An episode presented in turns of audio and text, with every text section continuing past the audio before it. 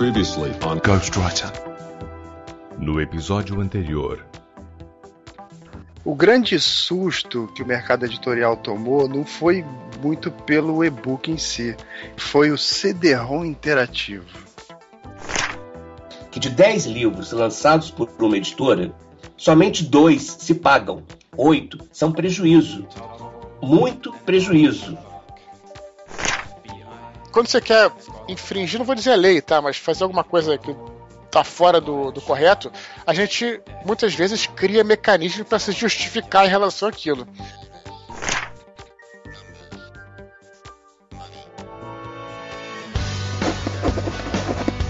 I'm a writer. Well, I'm a writer, actually. I am a writer. Ghostwriter.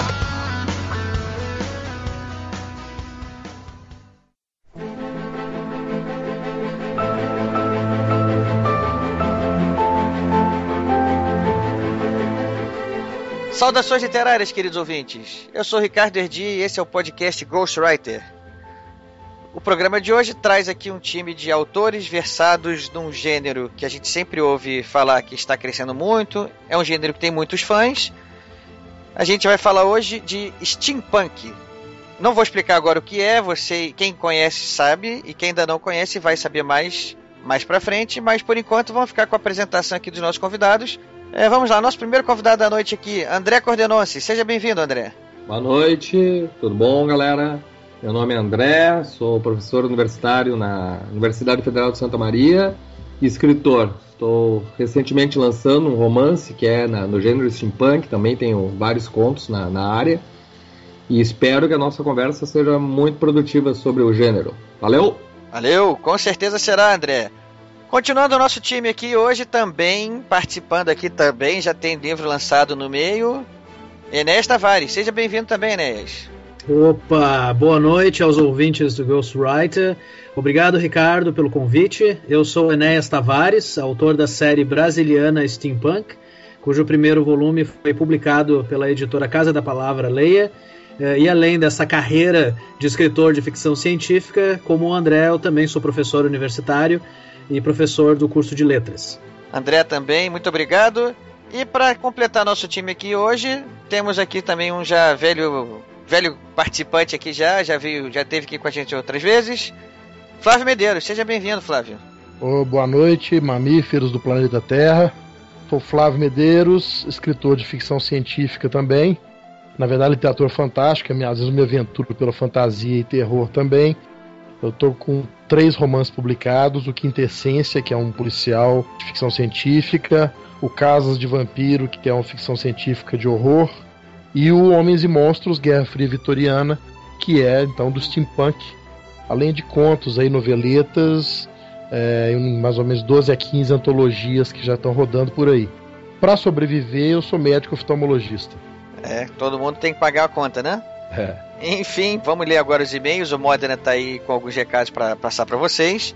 Não perca os recados dessa vez. Tem coisa importante a ser falada. E a gente volta daqui a pouquinho com esse time aí pra gente destrinchar o que significa esse gênero.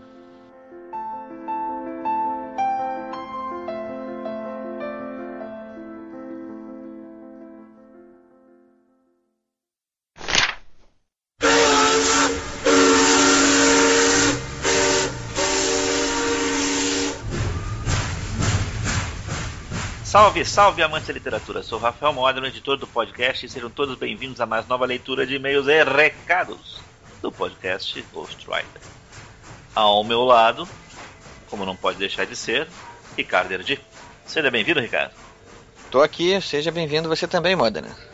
Bom, pessoal, vamos logo direto para as coisas importantes. Até porque a gente não pode ficar um tempão na leitura de e-mails, senão para que serve o programa, não é verdade? E hoje tem a polêmica, né, Modena? É, não, não, é polêmica, eu acho que a primeira coisa a gente tem que ter. Polêmica boa, polêmica boa, polêmica boa. Deixar claro aqui que temos que agradecer a todas as pessoas que responderam enormemente a esse programa. Primeiro, porque o programa cumpriu um objetivo de debater assuntos. programa sobre e-book, né, que a gente estava falando, né? Sobre o e-book, programa, os dois programas passados que nós fizemos sobre o mercado de e-books. Mas o programa em si, o Ghostwriter, tem como função debater. Debater coisas que nós gostamos, muitas vezes um livro que nós gostamos, de um tipo de um gênero que a gente gosta, como nesse caso de agora, que é o steampunk, e coisas sobre o mercado de literatura. É, gerar curiosidade do pessoal, gerar a intenção de debater, né? a vontade de debater literatura. Exatamente. E quanto mais informação aquilo for, digamos, batido, como se fosse uma piscina, né?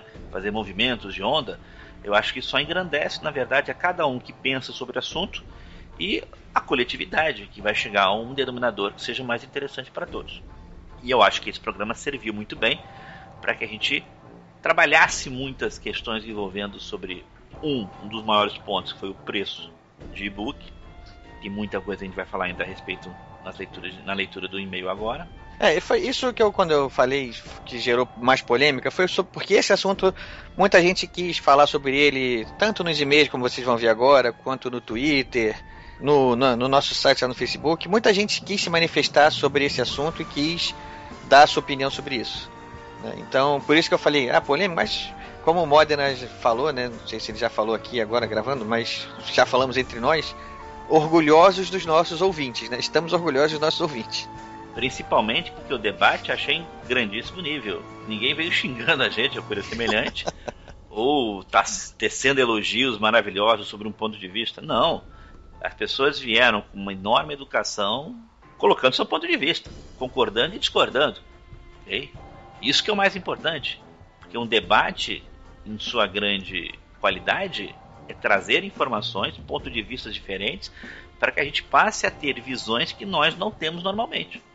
Se alguém não me mostra visões diferentes, eu sempre vou ter a mesma coisa, não vou ter nenhum tipo de mudança. Então, mostrar as opiniões de cada um de forma coerente. A gente vai falar de algumas pessoas que tiveram enormes textos, mas muito bem, muito bem escritos, muito bem ponderados, muito bem colocados, e trazendo essa divergência, que é a coisa que mais enriquece. Vamos, vamos, Adena, vamos, vamos direto? E para aqueles que não querem ouvir o feedback dos programas passados, por favor, pule para o tempo 33 minutos. Vou ler aqui o primeiro. O e-mail do Klaus Oliveira. Olá, meus queridos, obrigado por mais um programa.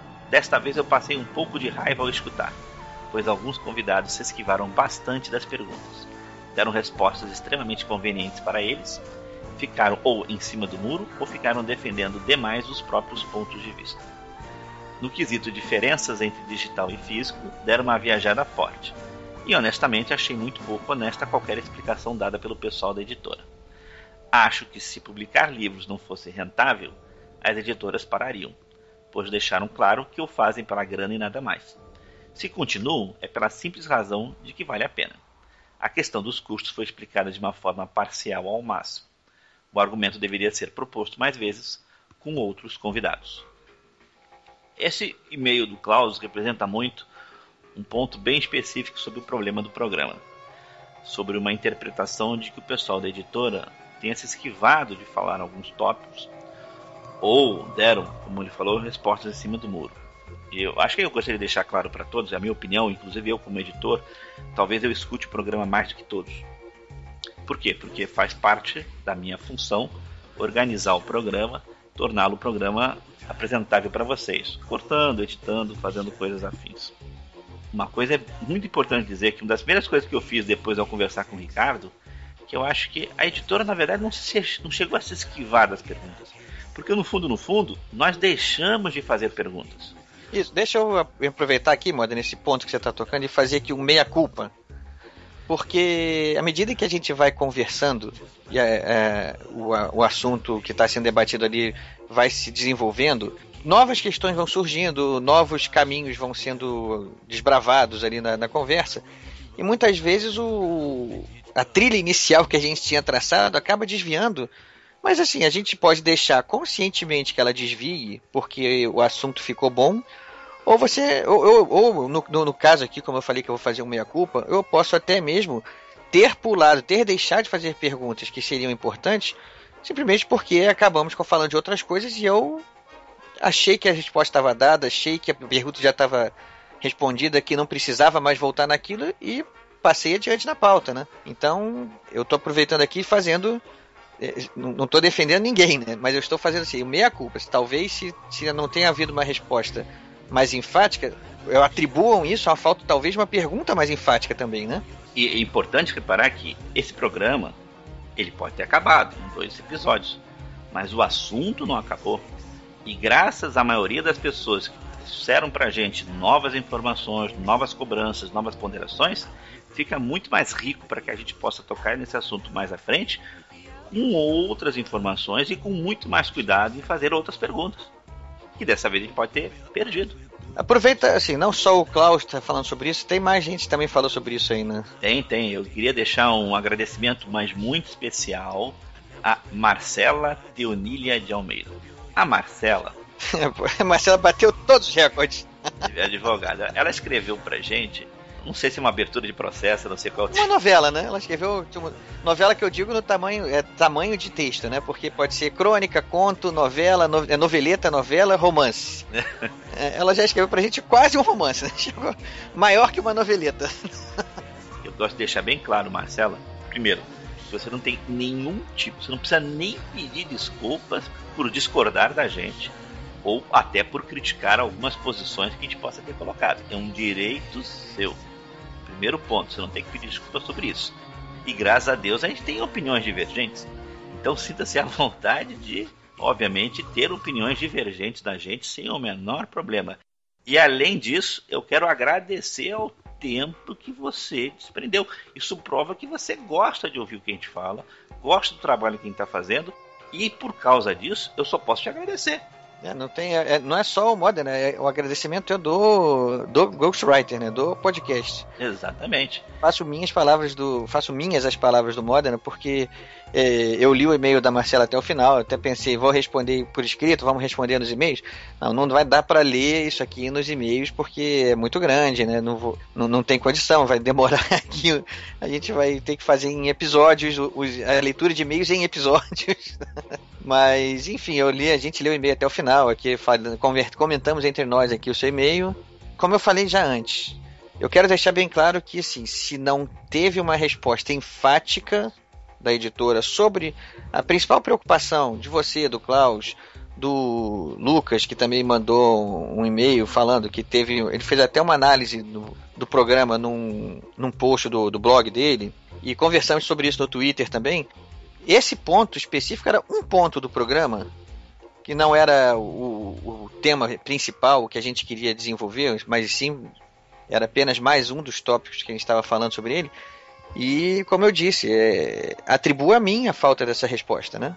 Tô aqui fazendo minha culpa mesmo, é ser, vestindo a carapuça. Mas, como terminamos no segundo programa dizendo que esse assunto não se esgota, agradecemos enormemente novamente a vocês. É, é dessa riqueza de divergência que permite que a gente cresça e evolua até no próprio programa.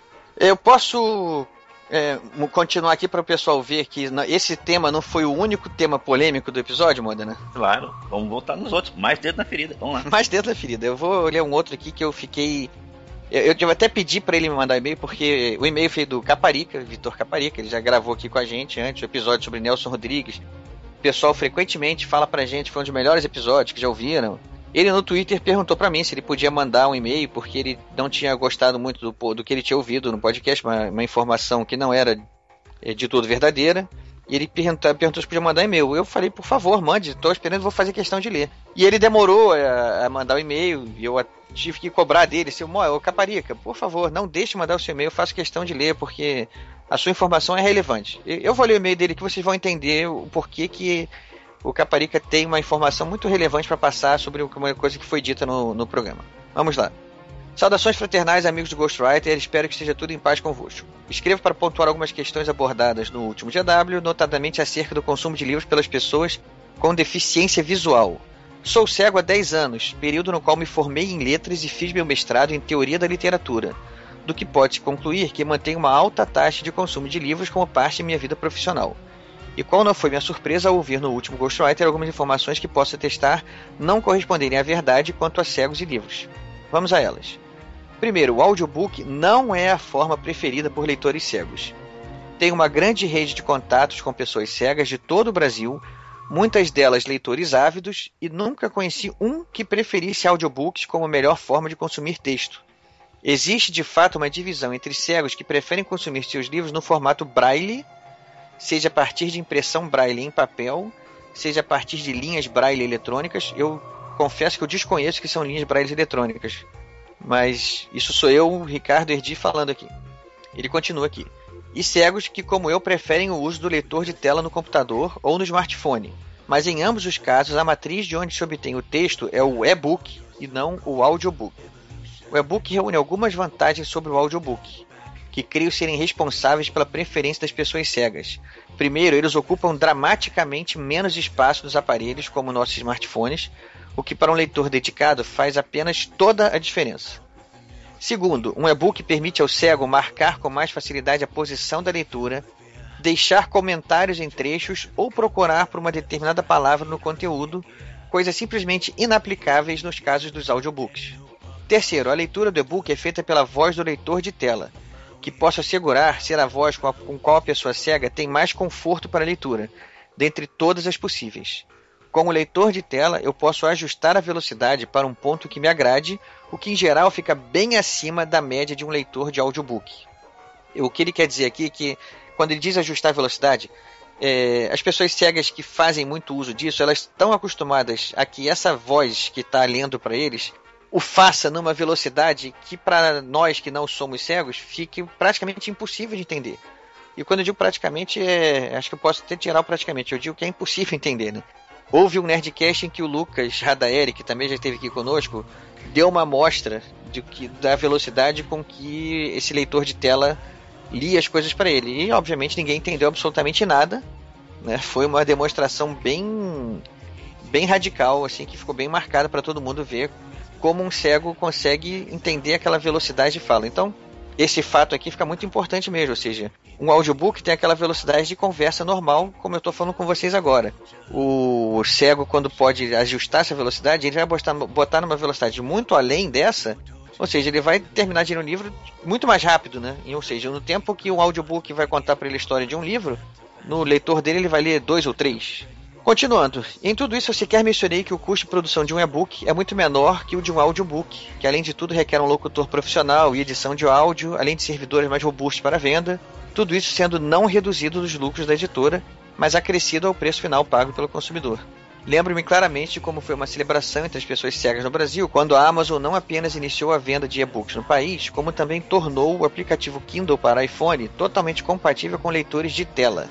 Foi um momento de emancipação onde muitos puderam pela primeira vez ter a experiência de explorar o acervo de uma livraria, escolher títulos que lhe interessavam e comprá-los legalmente, recebendo de forma prática e confortável o conteúdo em seus celulares.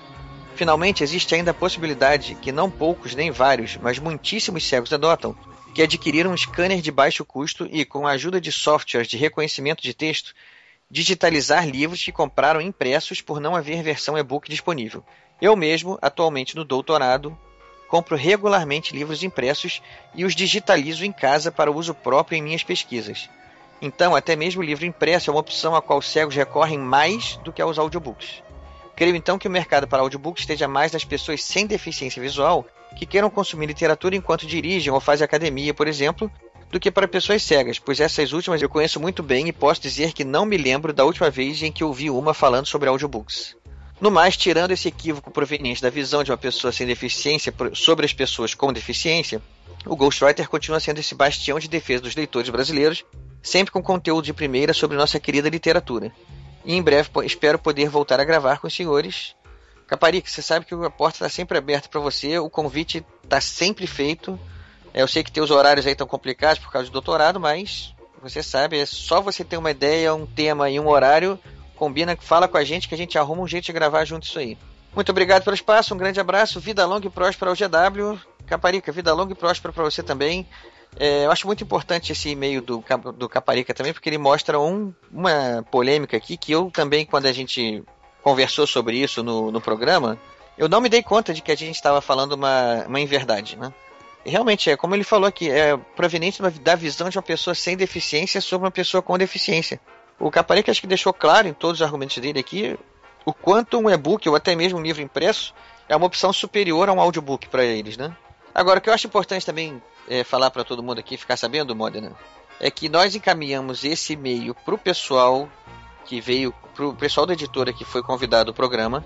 Eu sei que eles entraram em contato com Caparica, interessados em entender melhor as deficiências, as dificuldades e sabendo que se poderiam fazer alguma coisa a mais para ajudar na experiência né, de ler um livro.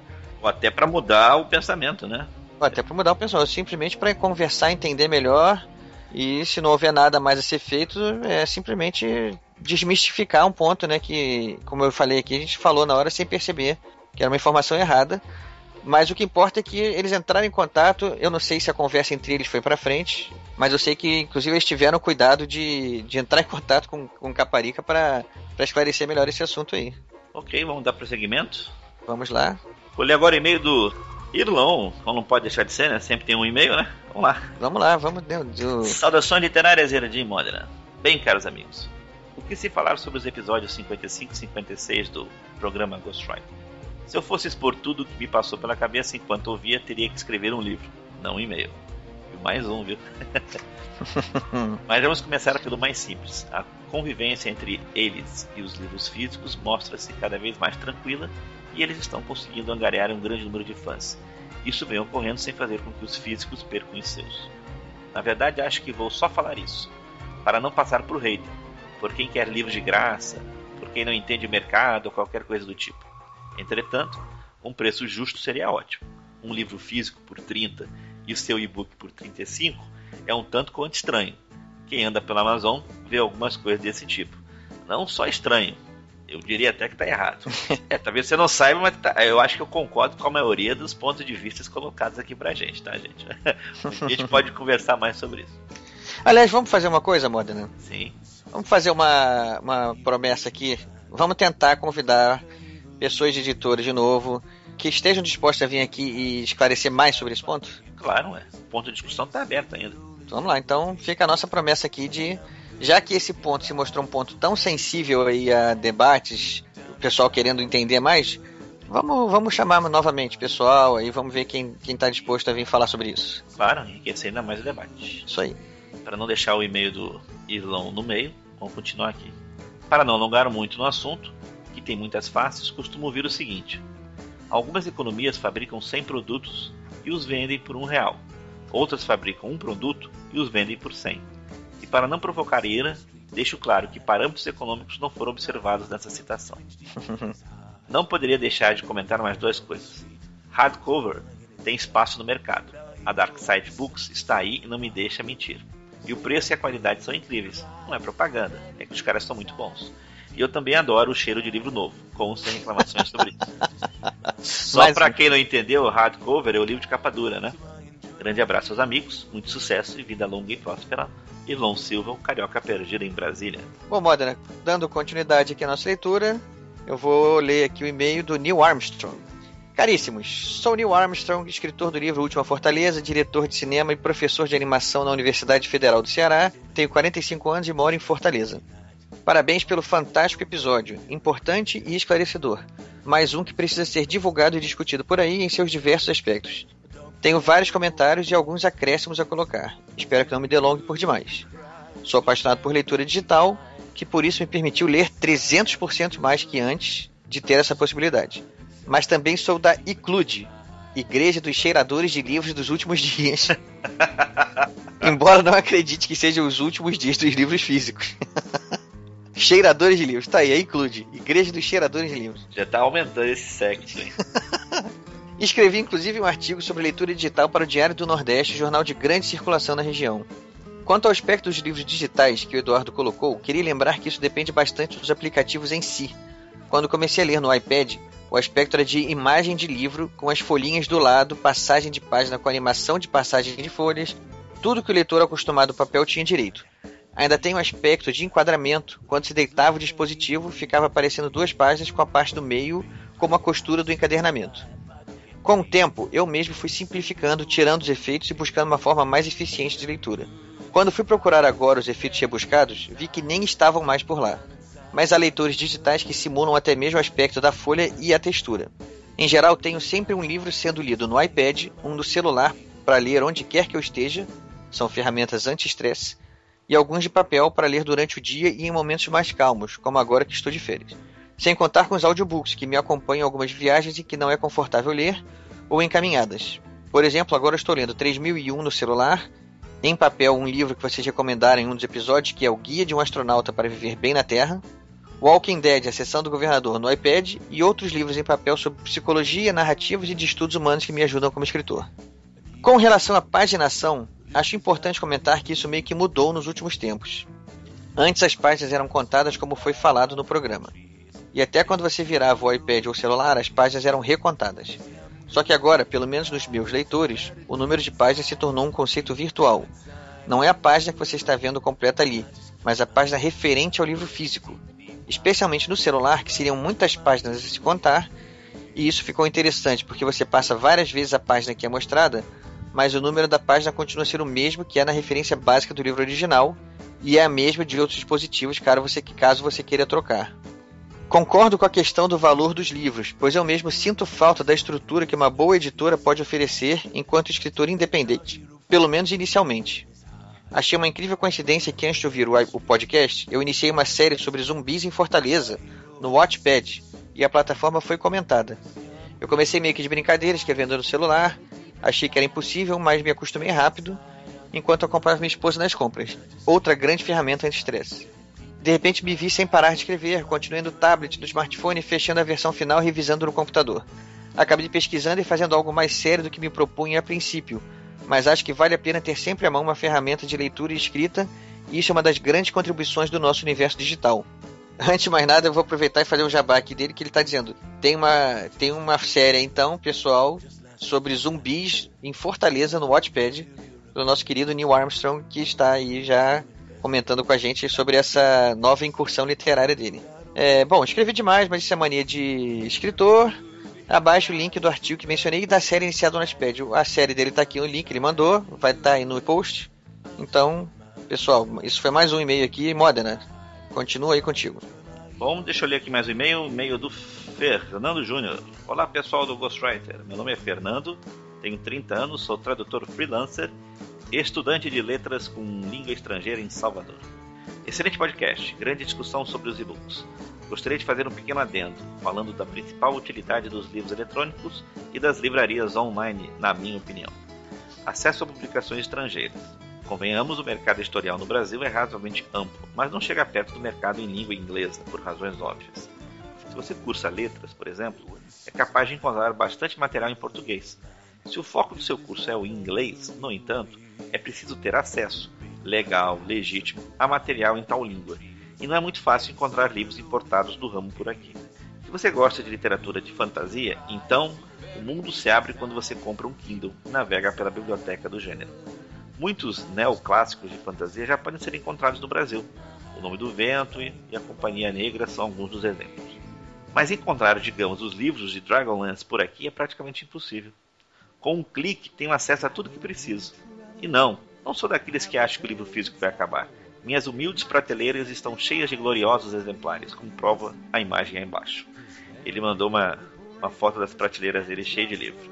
Cara, se tu visse as prateleiras do Mata e a prateleira do Ricardo, você ia ficar com inveja. Ou com pena. Eu acho que é com pena. Aí ele fez um alerta de jabá, tá? Então, mas vou ler assim mesmo.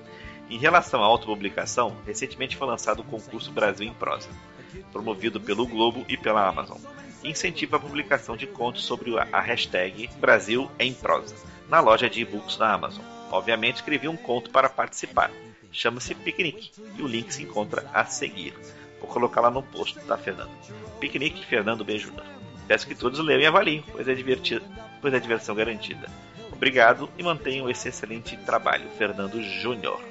É, só para finalizar, Modena, eu vou ler aqui o e-mail do Daniel Capua, que mandou aqui, um e-mail curtinho aqui, vou ler só a parte que, que importa aqui. Olá, RD Modena. Entrando no assunto episódio, vocês comentaram que o e-book, de o e-book enterrar o livro físico, particularmente acho que isso ocorrerá, mas nós não estaremos vivos para ver acontecer. Eu acabo, eu tenho, eu tendo a concordar com o Daniel. O pessoal que previu a morte do livro físico com alguns séculos de antecedência. Eu acho que, na verdade, a grande questão não é que um, um vai acabar com o outro. Acho que os dois vão convergir para uma mesma situação. Vai ter um momento em que, eletronicamente, a gente vai ter algo das mãos muito semelhante a um livro. Só que vai ser eletrônico. Enfim, pode ser. Eu queria continuar aqui. Ó. Se pensarmos nas transições das escritas anteriores, temos a, impress... temos a impressão de que se deram rapidamente, mas elas sempre coexistiram por um tempo. Da parede à tábua de argila, do papiro ao livro, do livro manuscrito ao impresso, uma hora a tecnologia anterior cai em desuso. Por último, fiquei levemente surpreso com o comentário de que e-books não tem página, pois uso o Kobo e ele me dá a página atual, dividindo o arquivo que estou lendo. Assim, conforme ajusto o tamanho da fonte e as páginas totais e atual mudam de numeração. O Kindle não faz isso? Ou vocês se referiram realmente ao e-book em si não ter páginas?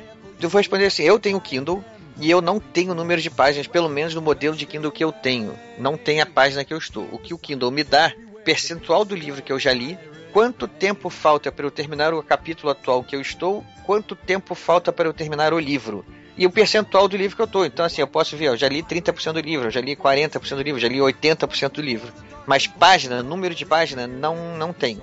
E, e também ele não faz, na verdade, é, referência a que aquele texto se encontra na página tal do livro físico. Do livro físico, também não tem isso. Eu não sabia que o Kobo faz isso, eu não tenho Kobo, não conheço. É, eu conheço o Kindle e no Kindle realmente é como o Sérgio na época, na hora do, da gravação lá com a gente, ele falou, é, é como se fosse um papiro que está se desenrolando na frente da minha tela. É claro que não é uma coisa que fica se movendo continuamente, eu tenho que tocar lá para que ele role para cima, né? Mas é, é, essa a impressão que eu tinha realmente quando ele falou papiro, assim, eu entendi perfeitamente porque é, é a experiência que eu tenho lendo o Kindle.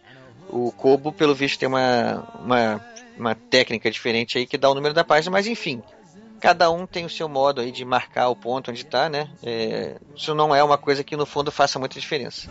É só uma, mais uma curiosidade mesmo que o Daniel aqui está levantando. Enfim, era isso. Atenciosamente, Daniel de Capua. É Capua? Capuá? Não sei, não tem acento aqui, estou falando Capua. Daniel de Capua, 25 anos, Jabuti, São Paulo. Daniel, manda pra gente aí como é que escreve o seu nome, pra gente não fazer nenhuma besteira, tá? É. Na próxima a gente acerta. E pessoal, como essa leitura de e-mails ficou enorme, por favor, não vai ter os endereços pro tempo ser corrido, tá? Eu acho que muita gente vai agradecer, viu? É. e o trem aqui do Steampunk tá passando, então, pessoal. Isso aí. Um abraço, até mais. Sinta o cheiro do vaporzinho e do óleo aqui do Steampunk. Um abração e até a próxima. Abraço.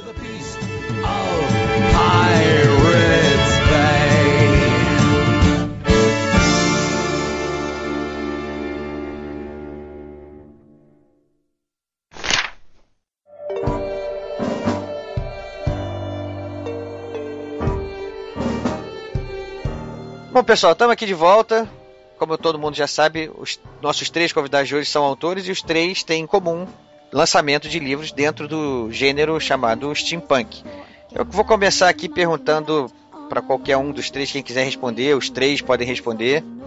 Qual é a definição do gênero steampunk? O que, o que, o que define uma obra como sendo do gênero steampunk? Vamos lá, quem se habilita aí? Responde, Enéas, você já tá, sabe de cor e salteado. que responsabilidade, né? É, o steampunk ele, ele surge, Ricardo, como uma continuidade de um outro gênero de ficção científica nascido na década de 80, que é o cyberpunk.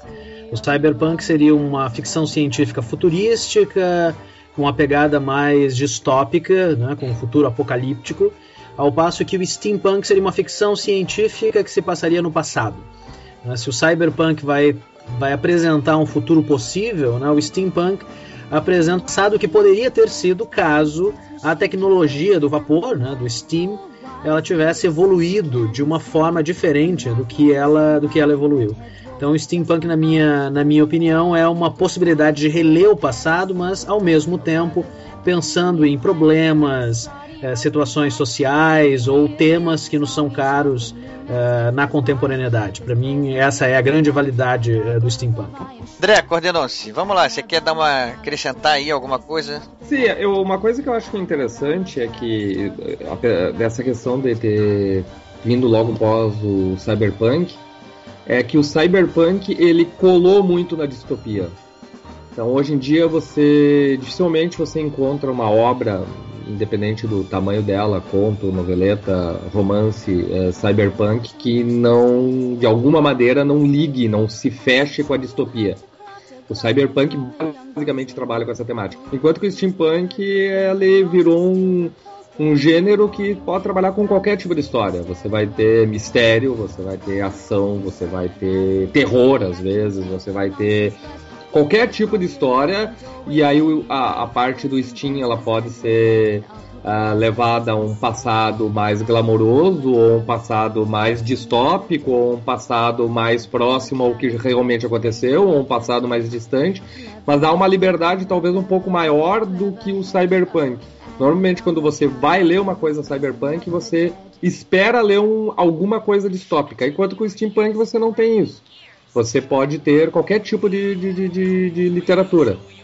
E eu acho que isso é uma distinção interessante entre as duas.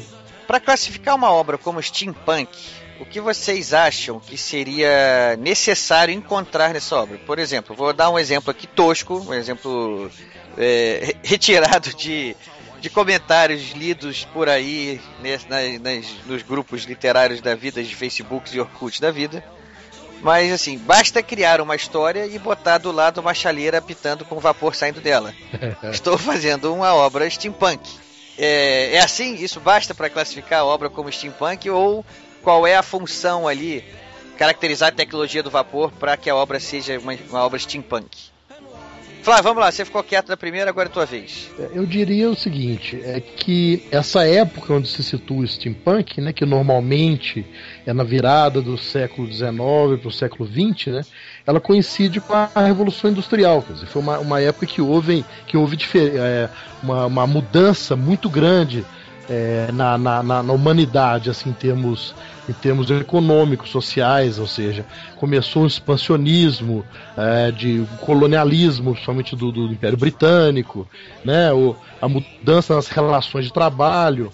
Então, é, são é, é mudanças na sociedade que acabam vindo atreladas com essa tecnologia do vapor. Né? Eu penso que na, numa, numa obra legitimamente steampunk, é, essas coisas, não só essas, essas, mudanças, como alguns, alguns valores que, são valores de época, como as relações homem-mulher, as relações raciais, e que nós, agora no século XXI, podemos fazer uma releitura, uma modificação, um questionamento dessas coisas à, à, luz do nosso conhecimento da nossa realidade de hoje, é, isso tudo tem que, ser, tem que ser de alguma maneira elementos que influenciam na história. Tem que estar no, no, no assim, na alma da história ou algo relacionado às mudanças sociais, ou algo relacionado aos costumes, e algo que o André disse sobre o cyberpunk, né, que eu concordo plenamente, e o steampunk tem essa flexibilidade maior, no entanto, eu vejo que no steampunk a gente tem uma tendência, ou é uma, é uma inclinação natural a se aproximar muito da história alternativa. Porque, obviamente, se se passa no passado, essa mudança na tecnologia é, fatalmente, ou em muitos casos, na maioria dos casos, vai implicar em mudanças históricas importantes na, no, nos países, no, nos grupos humanos. Então eu penso que é, a presença de algum ou de mais de um desses elementos, né, é, ou seja, bem mais do que uma chaleira pitando, né, isso aí tem que estar tá por trás para você considerar uma obra legitimamente steampunk. Uma coisa que eu, uma coisa que eu gostaria de acrescentar, pegando um gancho do que o, o Flávio mencionou, é que nós não devemos esquecer que o gênero ele não é constituído apenas de steam né, de uma menção a essa tecnologia baseada no vapor, que remete diretamente à Revolução Industrial e a esses problemas comumente associados ao período vitoriano e ao período eduardino inglês. Mas é um, é um gênero também constituído da palavra punk, né, que remete à década de 70, que, que remete a uma marginalidade, que remete a um, a um não contentamento com as normas vigentes, a uma afronta a essas normas. Né? Essa semana, a Ana Cristina Rodrigues, né, que é uma autora nacional que também flerta com steampunk em alguns contos, histórias curtas, ela, ela mencionou né, numa postagem que ela ainda acha né, que o steampunk é muito steam em alguns casos e pouco punk. Né, remetendo justamente a essas figuras marginalizadas, que são desde as marginalizadas por questões de gênero, uh, ou questões afetivas, até questões sociais, né? aqueles que estão apartados da sociedade. Então o steampunk ele também é interessante porque, além de trazer todas essas, essas informações ou esses dados históricos, sociais, que têm ou não relação com o passado alternativo, a partir do que o Flávio mencionou, mas ele, ele é também um gênero de afronta, pode ser um gênero de afronta. Ele pode ser um gênero que vai, que vai dar voz a determinadas vozes silenciadas ou ignoradas na literatura tradicional. Na minha opinião, o meu interesse, a minha fascinação pelo steampunk também decorre disso, né, de um gênero que está colocando é, fantasticamente né, o dedo em determinadas feridas sociais, políticas, é, mesmo afetivas ou sexuais, por que não, né, que até hoje a nossa sociedade se ressente muitas vezes de discutir ou comentar. Enéas, você não acha também que esse papel que você está falando sobre o, o steampunk não é um papel pode estender a, a, literatura como um todo, de dar voz a excluídos, de dar voz a minorias. Certamente. É, o steampunk certamente se, se presta a isso, sim, com certeza. Mas eu acho que é um, isso não é uma exclusividade do steampunk, não é algo que, que caracterize é, o gênero. Não, não. Eu, eu acho que, é, eu acho que é, um, é um dos muitos potenciais do gênero. Tá? Entendi. É, porque o, o que eu acho, na verdade, essa conversa, Ricardo, eu penso, ela é a respeito de um outro, de uma outra discussão muito delicada quando nós começamos a falar de literatura, que é de um lado literatura séria, literatura clássica, literatura que se ensina nas escolas e nas universidades, e aqui fala um professor de curso de letras, né? É. E do outro lado, aquilo que é considerado literatura popular. Né? Literatura para um público jovem, adulto ou literatura de entretenimento. Né? Literatura de entretenimento. Né? O, que é, o que é, eu acho interessante no steampunk é que ele é comumente considerado uma literatura de entretenimento, mas essa, essa literatura de entretenimento direcionada para um público jovem ou jovem adulto e que vai tratar desses problemas como talvez outros gêneros né, não, não, não tratassem ou não priorizassem. Acho que esse é um dos aspectos uh, uh, marcantes assim do steampunk.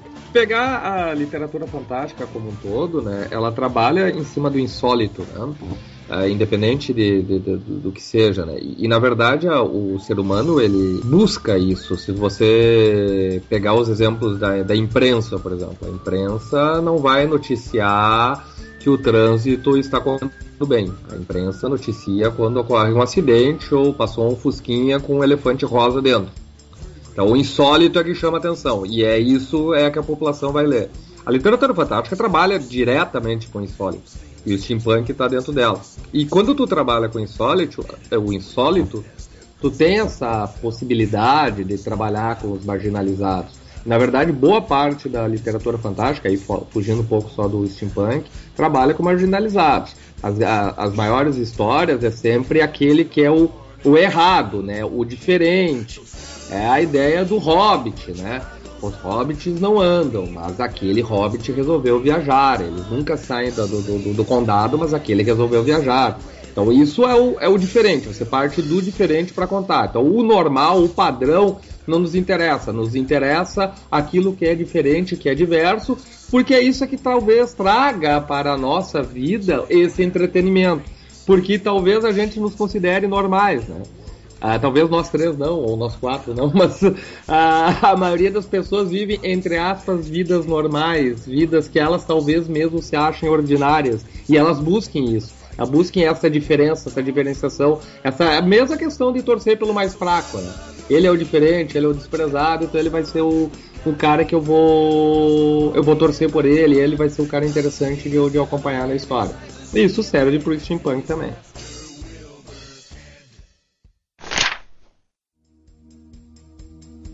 Qual é a aceitação do gênero steampunk na academia, assim, no, nos meios acadêmicos? Porque aqui no Brasil, eu vou fazer aqui uma. Como é que eu vou dizer? Uma declaração talvez um pouco. ainda. Um, não, não vou dizer, não é nem tão forte assim. É mais uma coisa de, de experiência pessoal da gente perceber o seguinte, que a, academia no Brasil, os meios acadêmicos, eles não dão importância nenhuma a gêneros como ficção, fantasia, terror, e só e elegem uma parcela que é, é difícil classificar, mas vou dizer que seria uma literatura mais culta, como só aquilo presta. tá? É, esses outros gêneros que a gente chama de entretenimento, que eu não gosto dessa expressão, porque para mim qualquer literatura é de entretenimento, mas vou, vou, vou aceitar a definição só para a gente poder separar aqui agora, para fins de da gente concluir alguma coisa. A academia não considera esses gêneros de entretenimento como coisas sérias ou dignas de se tornarem objeto de estudo. Você que está aí no meio, você sente algum preconceito em relação a steampunk ser estudado seriamente pela academia? Eu acho, Ricardo, que o que tu mencionas é parcialmente verdade. Eu acho que até uma década atrás nós tínhamos de um lado né, uma, um, um, os gêneros consolidados, considerados na né, literatura séria, eh, e, um, e, um, certo silenciamento no que diz respeito a esses gêneros mais populares. Eu acho que nos últimos 10 anos. Acho, acho, que não só silenciamento, até, eu acho até uma certa, um certo menosprezo. Sim. Sim, sim, sim. É, uma vez que, uma vez que se, que se coloca muitas vezes, né, que que os autores de entretenimento eles estariam menos preocupados com uma questão estilística, por exemplo, né? que os autores de ficção científica ou fantasia priorizariam mais a história a ser contada e menos o como contar essa história, que é um aspecto assim central é, da literatura considerada canônica. Né? Mas eu, eu penso, Ricardo, até pela minha experiência direta, assim, com não apenas com a graduação, mas com a pós-graduação, não apenas na, na, na Universidade Federal de Santa Maria, onde, onde eu trabalho, eu e o André, mas também em outros projetos de pesquisa, eu acho que isso está começando a mudar. É, eu, eu, vejo, eu, eu, por exemplo, tenho uma orientanda né, de, de, mestrado que está trabalhando com, com Tolkien e C.S. Lewis. É, eu conheço, por exemplo, projetos de pesquisa na USP, projetos de pesquisa na UFRJ, que priorizam o, fantástico ou o insólito, né, que é o, o termo que o, o André mencionou há pouco, o insólito não apenas na, na, na, literatura séria, por exemplo, Jorge Luiz Borges, né? mas o insólito em obras de fantasia e ficção científica. Né? E, e, eu acho que cada vez mais essa, esse inicial preconceito contra a literatura popular ele tende a cair, especialmente porque Uh, os, os, nossos alunos hoje, né, eles estão entrando na universidade com uma postura que também é uma postura de eu não estou interessado em trabalhar com a literatura que vocês me indicam, eu estou interessado em trabalhar na, com a literatura que eu gosto. Então, uh, isso me deixa assim bastante satisfeito. Eu acho que tem um longo percurso ainda pela frente. Eu, eu particularmente, eu, eu esperava sofrer assim, um, um certo é, um certo efeito, né, por, uma certa resposta negativa por parte de colegas da, do curso de letras, né, porque eu sou, eu sou um professor de literatura clássica, né, greco-latina, que de repente... E publicando steampunk, de repente... Que de repente cometo dois crimes. Eu, eu cometi dois Sabemos crimes. Primeiro, né? É, escrever literatura, né? Uma vez que se pensa que, que um curso de letras não é um curso de escritores, é um curso de professores, né? É, e, e ainda por cima, além de escrever literatura, escrever literatura de ficção científica, né? Que ousadia, né? É que ousadia. Mas, mas para minha surpresa, para minha surpresa, a recepção tem sido muito boa por parte de alunos e por parte de colegas. Né? Eu, eu não recebi nenhuma crítica, pelo contrário, né? Os, alguns colegas que leram o, o romance, tinham, eu tenho um grande colega, por exemplo, que fez uma resenha a respeito do lição de anatomia, e o que eles têm comentado é que, é que o lição de anatomia ele, ele é um, uma, uma, um gênero interessante, sobretudo para trabalhar também na escola, porque ele é uma reinterpretação e uma reinterpretação séria dos nossos personagens da literatura brasileira também. Ele é um romance de, de, de ficção científica, é um romance steampunk, mas ele é uma reinterpretação de Machado de Assis, de Raul Pompeia, Lima Barreto, né, que é também um, um dos meus alvos assim originais, né, que era utilizar o universo do Brasiliana para diminuir um pouco esse abismo que infelizmente a escola criou entre uh, o público leitor jovem e os nossos clássicos da literatura nacional.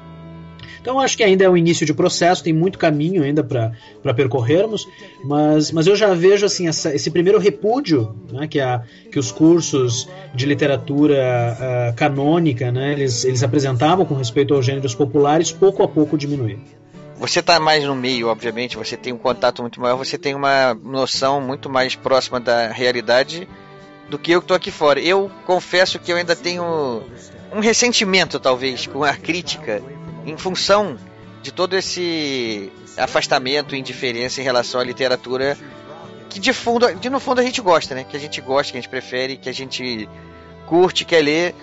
Eu queria ver isso mais comentado, mais citado, mais, mais premiado, né? Alguma coisa assim, mas é um longo caminho, né? É que a academia, ela. Isso como um todo, e é uma crítica a toda a academia, né? Não ao, ao curso que o Enéas trabalha, ou o meu, ou todo.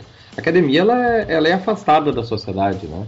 Como engenho, como nota geral, É, as né? universidades, elas são afastadas. Você não sabe o que está acontecendo dentro das universidades. Isso é, o, é você, eu digo a sociedade como um todo. Ela, normalmente, a gente tem esse afastamento que não é bom, mas ele acontece.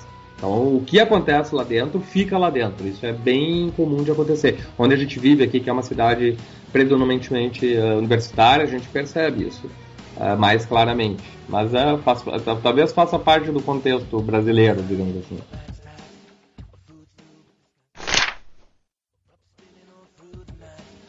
Como surgiu o gênero? Ele veio em resposta a alguma coisa? Ele veio como uma, uma moda, um modismo?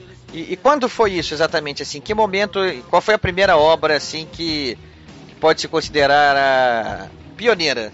Na verdade, alguns autores já flertavam com esse estilo de literatura já fazia algum tempo, até que surgiu esse romance chamado A Máquina Diferencial, que é que foi escrito pelo William Gibson e o Bruce Sterling. São dois caras já assim, feras da área da ficção científica, né? O William Gibson do, do cyberpunk, isso aqui era, vamos dizer assim, ó, o que estava explodindo, né? Assim, em termos de novidade ou em termos de popularidade dentro da ficção científica. E esses caras escreveram esse romance chamado The, The Difference Engine, né? Que ano, que, que ano foi isso? Eu não lembro que ano que foi. É 91, É. Flávio. É 91, isso, Isso. 91, exatamente. E, e então esses caras, essa obra, ela, é- ela é, a maioria dos, dos acadêmicos ou dos estudiosos considera como a primeira obra que marca o início do steampunk. Mas a verdade é que antes desses caras, que são caras já consagrados e que têm essa autoridade para lançar o gênero, né, para chamar atenção pelo menos, alguns autores já flertavam com esse tipo de literatura antes, né? E daí para cá, e, a- nos Estados Unidos, então nessa década de 90, a coisa, a coisa cresceu muito, né? E aqui no Brasil, como sempre, a gente está indo um pouquinho atrasado, mas graças a Deus vai indo muito bem, né? No Brasil, pode dizer que ela, o gênero apareceu quando teve alguma obra também aqui no Brasil que foi a pioneira? Dá pra identificar isso ou não? Teve o. Eu acho que foi o Steampunk, Histórias do Passado Extraordinário da Isso. Tarja. É, Exato. né? é, é uma coletânea de contos. É a primeira obra nacional do, do gênero. E que foi contos. Depois o primeiro romance foi o Baronato de Shoah. O Zé Roberto Vieira, que saiu pela Draco. Isso, exatamente. É o primeiro romance do, do- da- no Brasil. E aí, já, a, partir disso, teve vários. Aí teve o Steampunk, teve a da própria Tarja, o É, entre, Retrofuturismo. entre esses dois, entre a, entre a, a Steampunk e, a, e, o, e a e o livro do Baronato, tem uma coletânea importante que foi a Vaporpunk, né? Ah, é verdade. Vapor Punk 1 que já tá na 2, né? E já tá na Que 2 é e que- né? tá na Draco. É, é, e teve uma, ela teve uma repercussão muito boa, muito grande. Na época, assim, foi a segunda antologia que saiu, logo depois da Steampunk. Elas foram concebidas mais ou menos ao mesmo tempo, né? Então, elas acho que foram, foram as, du- as duas obras que deram assim, um impulso, que apresentaram o gênero por aqui. E realmente depois veio o, o romance do Zé Roberto. né? Outra curiosidade. Mas por que que é, se fixou nessa época? Por que a gente não pode ir um pouco mais atrás e pegar algum outro momento de mudança tecnológica também e fazer essa mesma brincadeira um pouco mais para trás? Por que essa fixação no, no- na época do vapor? Não, se- não, não só pode, como se faz. Quer dizer, o, o, o retrofuturismo, né, o retrofuturismo, que é o, vamos dizer assim, seria o genérico, né? Ele, a característica é essa, quer dizer, você, do mesmo jeito que na, na, na ficção científica tradicional, ou pelo menos mais popular entre as pessoas que não são é, assim muito ligadas intimamente ao gênero, ela, ela trata de futuro, ela trata daqui para frente, né? Você tem vários desses gêneros que é daqui para trás. Então você, você- sempre, sempre você tem algum tipo de inovação, principalmente tecnológica, porque isso caracterizaria a ficção científica, né? É, vamos dizer assim, numa forma anacrônica, quer dizer, no- no- fora da sua época de realmente, é, historicamente, ela surgiu. Então você pode ter aí. é, você tem vários gêneros, tem o diesel punk, né? Você tem o stone punk, né? Você tem aí o clock steampunk, você tem vários punks, né? Cuja característica fundamental é essa: você pega um determinado período histórico, qualquer um deles, e introduz uma mudança tecnológica anacrônica. Agora, o steampunk, quer dizer, é muito, é muito mais bacana. Até pro aspecto estético, eu acho. Eu concordo inteiramente com o Flávio. Eu acho que no final das contas, por mais que, que, que nós discutamos a questão histórica, social, a pertinência enquanto gênero literário, etc, etc, uh, o grande barato do steampunk é que ele é um gênero muito sexy, muito charmoso e, acima de tudo, divertido. É, e ele e, e por que, que se consolida tantos autores interessados nesse período? Porque é um período muito rico para a literatura que, que acaba formando assim um grande número de leitores. Né? Se nós pensarmos, por exemplo, em Mary Shelley, se pensarmos em Júlio Verne, se pensarmos em H.G. Wells, se pensarmos no Oscar Wilde, Dorian Gray, Stevenson, se pensarmos né? em tantos outros autores hum. do 19, né? se pensarmos no Conan Doyle e do Sherlock Holmes, por exemplo. É, isso eu ia falar também. então nós temos um século assim muito rico em termos literários, ficcionais, fantásticos, é com, e com uma sociedade mais reconhecível por nós. Porque se você voltar muito para trás, por exemplo, Stone Punk, acho que qualquer coisa que se diga sobre isso vai ser uma. É ficção científica pura. É, exatamente. É ficção é. científica pura. Já com é. uma pessoa, com a, com a época do vapor ali, a gente já tem muito mais noção de como era a sociedade. Já dá pra, já dá pra brincar com muito mais propriedade e podendo imaginar as consequências de uma maneira muito mais própria, assim, né? É, eu, eu sempre acredito que é, toda ficção fantástica, seja ela futurista ou retrofuturista, ela é muito menos sobre o futuro ou o passado e muito mais sobre o nosso presente. Eu acho que o século XIX. Ah, isso é importante. É, eu, eu acho que o século XIX ele também tem um grande apelo, porque nós ainda estamos vivendo o efeito da Revolução Industrial. Nós ainda estamos aprendendo a nos comportar diante de um maquinário, diante de uma tecnologia que, que num primeiro momento é criada para melhorar as nossas vidas e que num segundo momento acaba nos oprimindo acaba nos afastando das outras pessoas mais do que nos aproximando, acaba resultando muito mais em angústias do que em satisfações. É, e como o steampunk ele é contemporâneo, ele apresenta né, esse momento histórico como central, por exemplo, os autômatos. Né? Por que, que os autômatos eles têm uma, uma importância tão grande para muitos autores que brincam com, com o steampunk? Porque, porque nós não convivemos com autômatos, mas ao mesmo tempo convivemos sim com autômatos. Né? Nós muitas vezes passamos mais horas dialogando, conversando, interagindo com máquinas, sejam, sejam elas computadores ou não, do que muitas vezes com pessoas, sejam colegas, amigos, familiares. Né? Então, então eu acho que um, um pouco de, de, dessa, dessa valorização do período, né, que acaba sendo uma valorização do gênero, tem a ver com isso. É menos sobre o passado, na minha opinião, e muito mais sobre um presente, sobre um presente ainda cheio de angústias. E o steampunk reinterpreta essas angústias de uma forma fantástica e charmosa, né? o que eu acho fascinante. Uma das coisas que eu, que, que, eu acho que fecha com isso, e é uma coisa que o Flávio falou antes, é a questão da, da, da história alternativa. Né? Uh, muitos autores que não trabalham com steampunk trabalham com história alternativa. E qual é a ideia da história alternativa? Tu pega um determinado ponto da história uh, onde aconteceu alguma coisa e você faz com que aconteça de modo diverso e co, co, reconta a história a partir dali.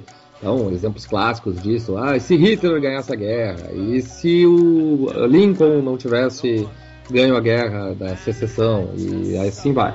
Quando tu trabalha com elementos steampunk e história alternativa, que praticamente a maioria dos autores trabalha, você, você consegue exacerbar a história alternativa, porque a, a, você não só modifica a, a história que a gente conhece, cria uma nova realidade, como você ainda pode modificá-la completamente, não só porque alguma situação histórica aconteceu, mas porque a tecnologia naquela época é diferente que até abre outras possibilidades. Uh, quando eu fui escrever o, esse romance que eu acabei de lançar, o Le Chevalier, que é se passa na França, uh, a minha ideia de escolher a França uh, nessa época, que é 1867, foi basicamente por causa disso a França, nessa época, e aí, claro, que vai a ideia da, da, da pesquisa da história alternativa, ela passava por uma pré-revolução, ela estava sendo pressionada por todos os lados. É, essa é o, o, século das guerras, não é só da Revolução Industrial, é o século das guerras. A gente está acostumado a, a, lembrar da Primeira e Segunda Guerra Mundial, que vai acontecer uh, 40, 50 uh,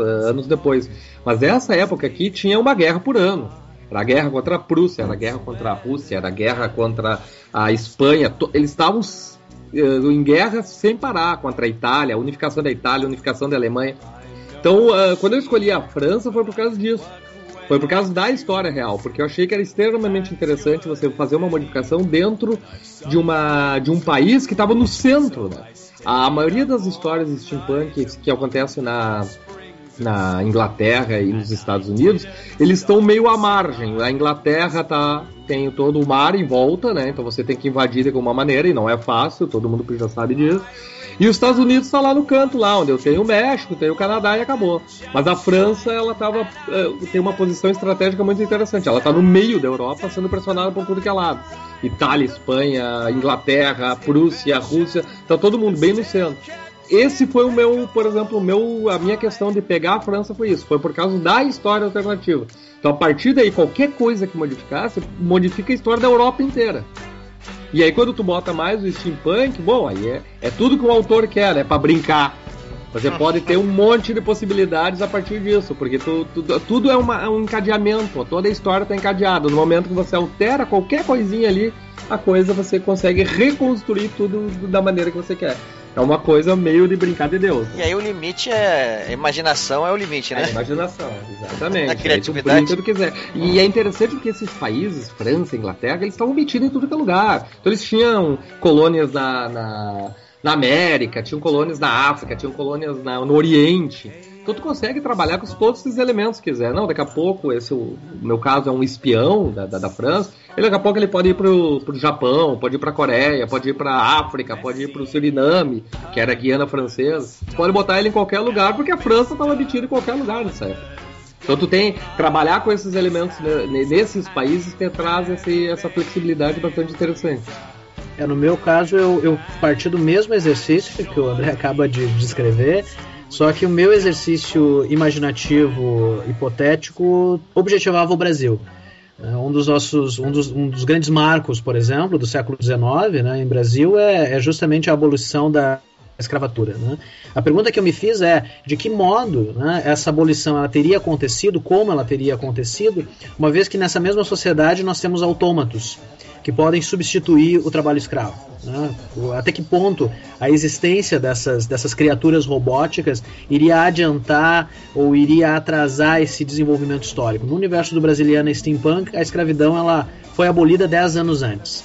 E ela foi abolida justamente né, pela substituição dessa mão de obra escrava né, por autômatos robóticos, né, cujos os grandes patrões, enfim, os grandes, os grandes uh, produtores não teriam que, que, que, que prestar uh, contas ou, ou, ou, não teriam que se preocupar como se preocupavam com os escravos, por exemplo. Né? Então, então, uma das perguntas que eu me fiz é até que ponto né, esses escravos libertos eles, eles estariam inseridos na sociedade, que é basicamente uma, uma pergunta que os historiadores se fazem até hoje. Né? E como eu, eu fui beber em autores da nossa literatura, esse é um problema da nossa literatura também.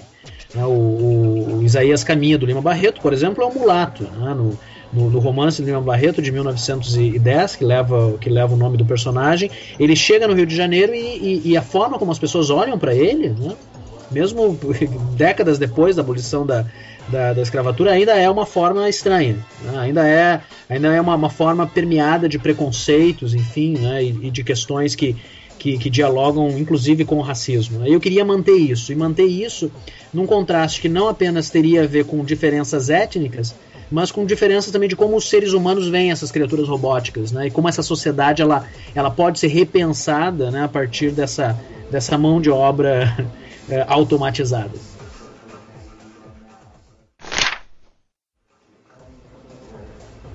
O que dava sinais de que estava surgindo ali um gênero até que em 91 surge essa primeira obra? Eu não estou me recordando aqui agora o nome dos caras, tá? Aquela hora que eu falei, é. eu estava tentando lembrar que, é, quem é eram Jeter, esses né? autores. Né? É o, é o J.K. J.K. Uh, Jeter. Isso, é. e não só ele, tinha uns dois ou três. É, que, André, que... tu, tu, lembra deles, André? É, é eu, eu sei quem são, mas eu não me lembro o nome. É. São os três autores da Califórnia, né? E o J.K. Uh, Jeter, numa entrevista para a revista Locus, ele que vai, no e final da década de 80, ele que vai o termo steampunk. Né? A é, palavra é, steampunk. A palavra ele usa pela primeira vez. Mas essa obra veio, certamente, ele veio influenciada de alguma maneira por outras coisas que estavam acontecendo na literatura no momento. Isso eu queria saber, é fácil, é, é possível mapear isso na época? Ou isso é realmente assim, o, o surgimento de um gênero, né, a gênese de um gênero diferente, específico na literatura, eu acho que é muito difícil a gente conseguir identificar como é que as ideias vão se aglutinando e as coisas vão se formando até que, pum, surgiu, né? Lendo agora, você percebe elementos do que a gente chama de steampunk em várias obras, desde, é, desde da ficção científica feita no próprio século XIX. Depois a gente vai se apropriar para copiar, mimetizar, trabalhar com aquele estilo, né? É, tanto que muita gente fala que Júlio Verne é steampunk, não é, obviamente, é ficção científica. Então, é, mas quando, quando você tem esses elementos que você vai colocando, trabalhando na época, na época da Revolução Industrial, ficção científica que passa na Revolução Industrial, tu vai ter vários exemplos construídos é, bem antes e durante. E as coisas, talvez, elas convergiram daquela data até que formou esse movimento. Mas eu acho que não tem uma, uma linha mestra. É como, como, por exemplo, teve o, o Espada e Feitiçaria, né? Onde o Robert Howard uh, praticamente cria o termo, o, o, movimento inteiro e cria o termo, junto da, falando com outros autores, e cria o termo. É, a, a, a, gênese do espada feitiçaria é bem clara, dá pra ver claramente como é que ela cria, de onde é que ela surge. Uh, o steampunk é difícil, eu acho que a maioria dos gêneros é, é, mais complicado, né? É, porque não são coisas, é, não são coisas conscientes, né? Não tá a pessoa, ah, vou aqui criar agora um gênero novo. Um gênero novo. É, isso, isso é muito comum em literatura. Né? Isso, é, isso é comum, por exemplo, com respeito às escolas literárias. Né? Nós pensamos que, que os autores eles escrevem para as escolas. Na verdade, as escolas elas são criadas muito depois analisando características Isso. de produção de um determinado período. Né? O, o, Flávio antes ele remeteu a máquina diferencial né, do William Gibson e do, do Bruce Sterling, é, que é do início da década de 90 e que acaba sendo assim um grande marco, né? sobretudo porque esses dois autores eles têm uma eles têm um impacto assim no, no cenário literário mundial em termos de, de, ficção científica, né? Mas, mas um pouco antes do, do, do, William Gibson e do Bruce Sterling, nós temos esses três autores da Califórnia, que é o, o, o K.W. Jeter, uh, o Tim Powers e o James Blaylock, né, que são, são três autores de ficção científica que estão começando a produzir uma ficção científica com elementos futuristas, só que no passado. Né, o Jeter vai, vai publicar o Morlock Knight, o Powers ah, uh, The Anubis é. Gates e o Baylock Homunculus. Né, e aí, em abril de 87, numa, numa revista chamada Locus, que é uma revista de cultura popular, ficção científica, numa, numa sessão de leitores, vão perguntar para o Jeter é, que tipo de coisa eles estão produzindo. Essa ficção científica que brinca com o cyberpunk, mas que é no passado. E aí o Jeter, numa resposta bem humorada, ele vai dizer: Pois é, a gente ainda não tem um nome para isso. Né? Talvez daqui a um tempo alguém surja com o nome, que poderia ser, por exemplo, steampunk. Né, para brincar com o cyberpunk, né, substituir o cyber pelo steam, uma vez que eles estão produzindo essa ficção científica na época do vapor, ou que remete à tecnologia do vapor. Né? E, felizmente, o, o, a, brincadeira do Jeter na revista Locus de, de 87 acaba pegando. Né? né? Quer dizer, mas só depois de termos autores e obras que vão apresentar esse cenário e essa reinterpretação do passado, só depois é que nós vamos ter a criação é, da, da, da, legenda, né, ou do conceito para dar conta disso. Steampunk. É, Engraçado que quando eu li o Team Powers, os portais de Anubis, é, eu li faz muito tempo, e eu li. Foi. Ah, uma ficção científica legal. E eu, uhum. eu só fui remeter a ideia de que era um steampunk e que pertencia ao movimento quando eu comecei a ler outras que já vinham na capa escrita steampunk. Aí eu li, inclusive, a da, da, da a produção nacional, comecei a ler steampunk aqui, steampunk ali, eu falei, pá, mas aquele cara escreveu um steampunk. Aí eu fui voltar ao livro é. para ver se aquela impressão que eu tinha tido era verdadeira.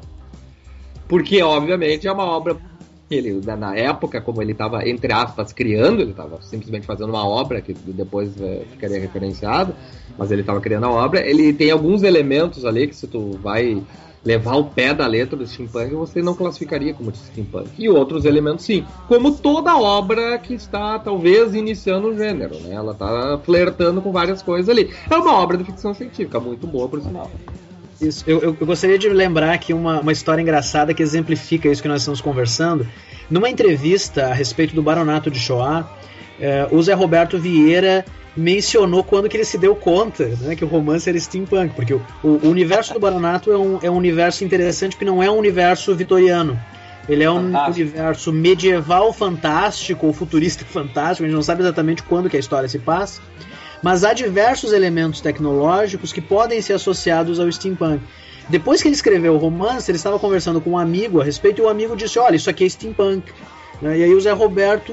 Aí, aí ele foi voltar para a própria história, né? É, para pensar: Pois é, isso aqui tem vários elementos steampunk, né? Então. Então, não necessariamente assim, eu acho que o bacana não é os autores produzirem obras steampunk. O importante é os autores produzirem obras divertidas obras que sejam excitantes, que sejam interessantes. E a partir daí, né, se vai ser steampunk, se não vai ser steampunk, bom, isso é uma questão de nomenclatura. É o, é o de menos, né? Receber o rótulo é o de menos, né? E apareceu também editora americana que falou sobre isso, que ela não aguentava mais receber falsos steampunk, foi esse o termo que ela usou. Seria um falso steampunk. Até, e aí gerou uma discussão. Afinal, o que é falso steampunk? Afinal, se uma história é boa, será que ela realmente tem que ser classificada? Se ela não flerta com todos os elementos do steampunk, então ela não, ela não vai ser uma história boa, não vai, vai. Quer dizer, chega uma hora que tu tem que sair um pouco da, das caixinhas, né? O que importa é a história que tu quer contar, como é que tu quer contar e o que tu quer dizer com aquilo. Não, não, não posso citar um unicórnio aqui, porque se eu citar um unicórnio nessa história vai sair do steampunk. Não posso, então deixa eu tirar. Mas se você citasse, de repente ia criar um clássico. E aí? Tem uma metáfora que o, que o, o Stephen King usa que eu acho muito interessante sobre, sobre a ficção. Ele fala o seguinte: que você escrever uma obra de ficção é como você escavar um fóssil. Né? Ele tá ali debaixo da terra, você vai tirando e aos poucos as partes vão surgindo e você vai montando. Depois que você monta, você vai ver que bicho é, né? Então, uhum. é, ele, ele, diz o seguinte, uma coisa, uma frase que eu acho muito importante, quer dizer, você tem que partir da história para a preocupação temática. Se você partir da preocupação temática para a história, é, isso é receita para má ficção, com raras exceções. Né? Então é isso que nós estamos falando, quer dizer, você escreve uma história com a sua inspiração, com aquilo que você tem vontade de escrever, aí depois você dá dois passos para trás e fala, pera, o que, que é isso que eu escrevi, né? E aí é, vem as gerações futuras para classificar e criar as escolas sobre, em torno disso.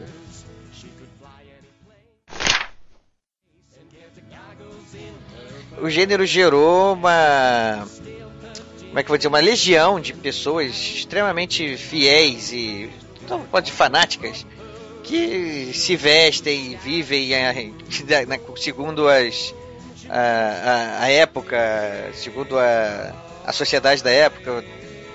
Enfim, é, a gente já, já li sobre isso algumas vezes lá e assim, eu queria saber de vocês aí o que, por que, que vocês acham que essa aconteceu isso assim de de gerar tanta paixão assim, tanta tantos seguidores assim tão dispostos a a viver essa época, viver isso?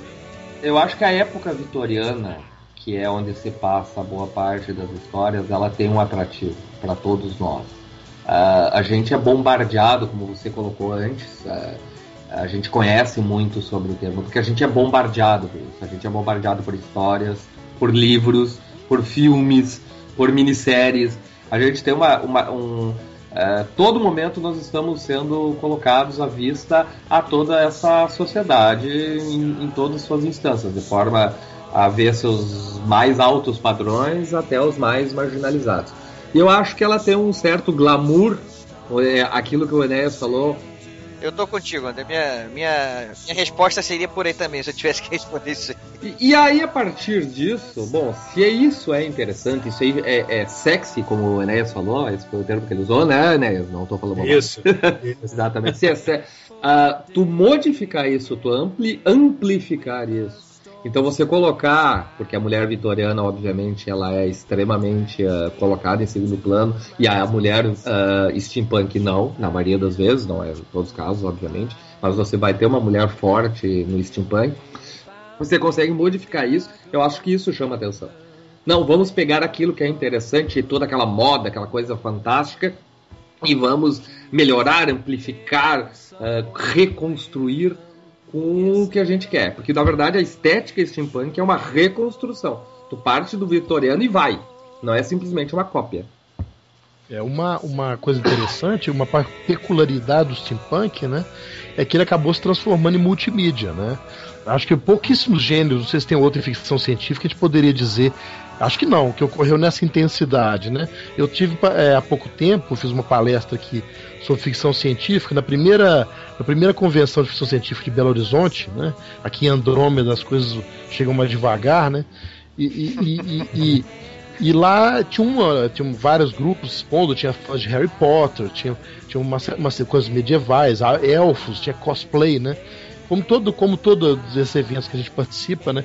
Mas tinha um grupo do, do, do steampunk que me chamou a atenção, que era um grupo grande, e eles tinham armas, tinham réplicas de veículos steampunk, eles tinham uma opção de coisa, é, é uma farmácia steampunk, né, com vários vidrinhos é, rotulados, né? É uma, tinha umas, umas, pessoas ensinando a fazer pintura em armas steampunk. Isso. E eu percebi que eles não conheciam nenhuma obra literária steampunk.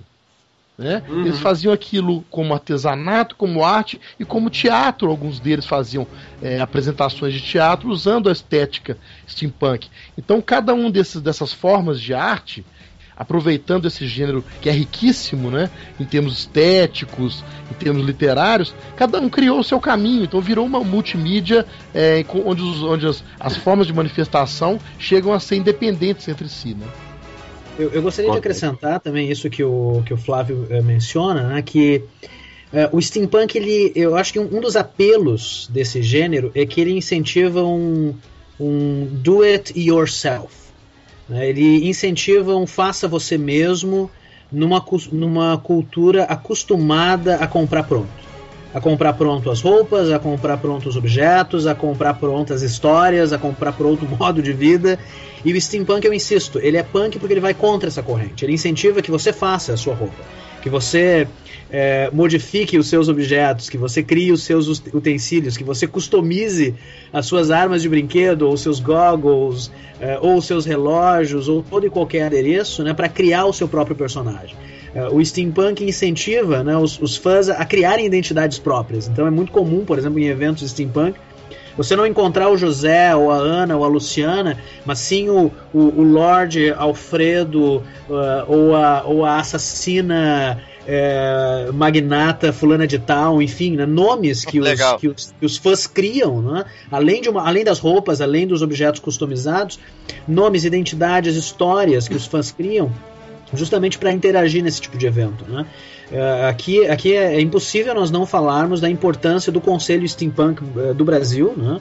que é um, um, conselho criado originalmente em 2008, quer dizer, quando nós temos a primeira coletânea lá da, da editora Tarja, é, nós temos a criação do Conselho Steampunk pelo Bruno Ascioli e pelo Raul Cândido, que hoje se estende assim por, por, por vários estados do Brasil e que são basicamente coligações de grandes entusiastas que organizam eventos, oficinas, né, e que são os responsáveis por esse cenário que o Flávio acaba de mencionar. Né.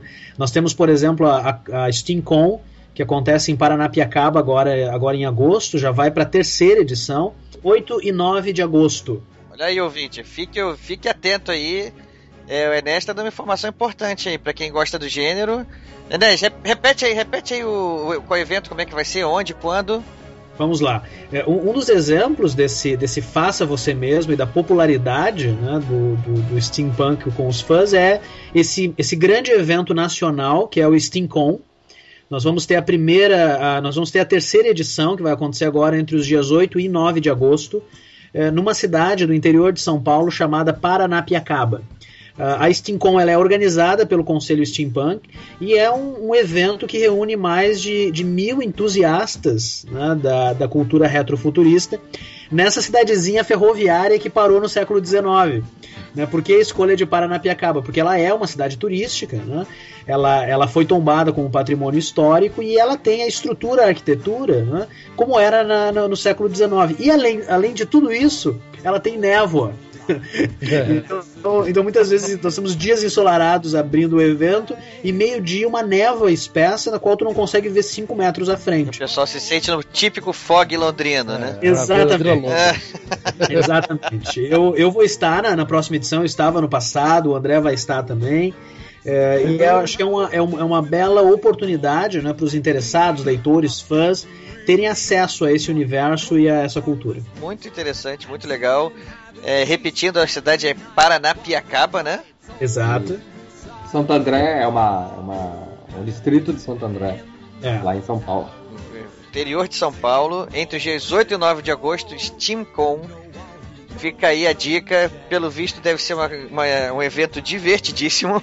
Sim, sim, sim. Ah, No mínimo, oportunidade de turismo única, né? Isso, isso. O evento reúne, o, eh, o evento possibilita mostra de filmes, eh, oficinas de customização de roupas e utensílios, peças teatrais, finaliza com baile de máscaras, entre várias outras atividades que são absolutamente divertidas e fascinantes. Olha, aqui no nosso, no nosso podcast aqui, a gente lançou o bordão toda vez que a gente fala de algum livro, e como só tem sempre aqui fanáticos por livros, o Mata, que é um escritor que está sempre aqui com a gente, ele lançou um bordão que é Vou comprar amanhã. Aê. Se você está falando dessa convenção, eu já estou aqui, vou reservar amanhã essa minha. Aê, aê. Aê. Deve ser Boa. muito divertido. Vai ter que ir a rigor, tem que ir a caráter, como é que é? Não, é uma, não há uma exigência, não há Mas uma é muito exigência. A grande, né? a grande maioria das pessoas costuma ir, né? Os, Você os vai ficar um pouco na verdade, deslocado, Lázaro. É. Dá pra ir de conga, assim. Isso. O- ano passado foi, foi muito bacana, né? Porque o ano passado estava o, o, o Raul Cândido, que é um dos organizadores, né? Ele e a Adriana Cabral. É, e estava também o Bruno Ascioli. O Raul Cândido e o Bruno Ascioli são os fundadores do Conselho Steampunk. Só que o Bruno Ascioli não faz cosplay. Né? Ele tava com abrigo, assim, calça jeans, tênis, né? E aí, quando ele, quando ele se aproximava das pessoas vestidas a, a caráter, ele dizia que ele estava disfarçado, sim, mas que ele estava disfarçado de viajante do tempo. Ó, Que ele tinha vindo do futuro. quem vai dizer que não? Veio né? de 2014. Exato, quem vai dizer que não? Quem vai dizer que não?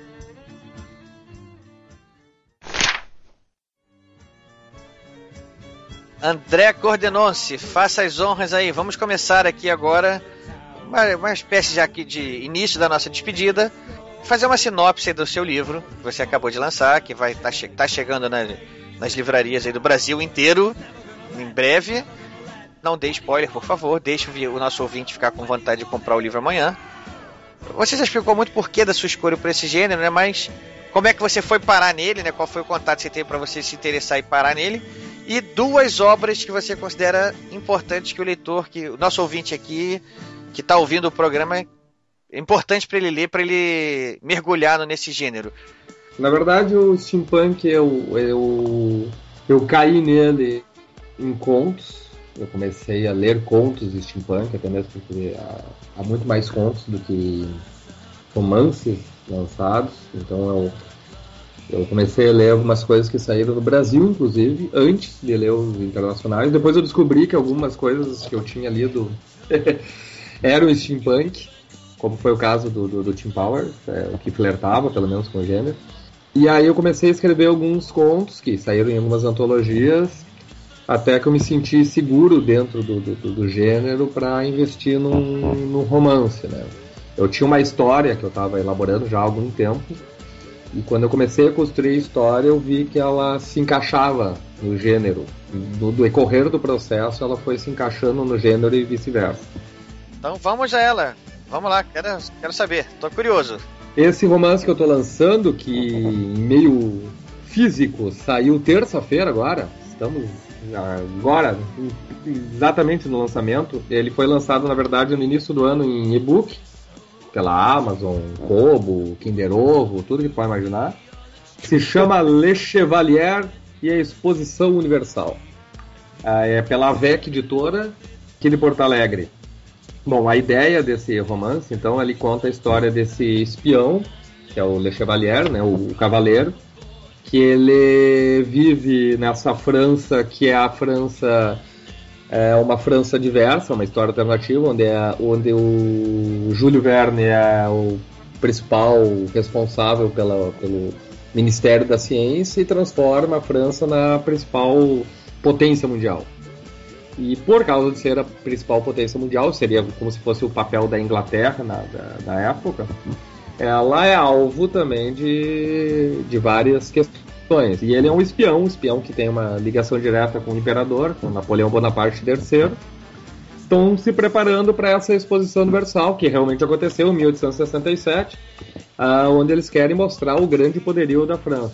E um, há três dias da inauguração ocorre um assassinato de um agente do, do, do Biro, que é o, esse, o que é a agência de espionagem, é essa, dentro das dependências da exposição.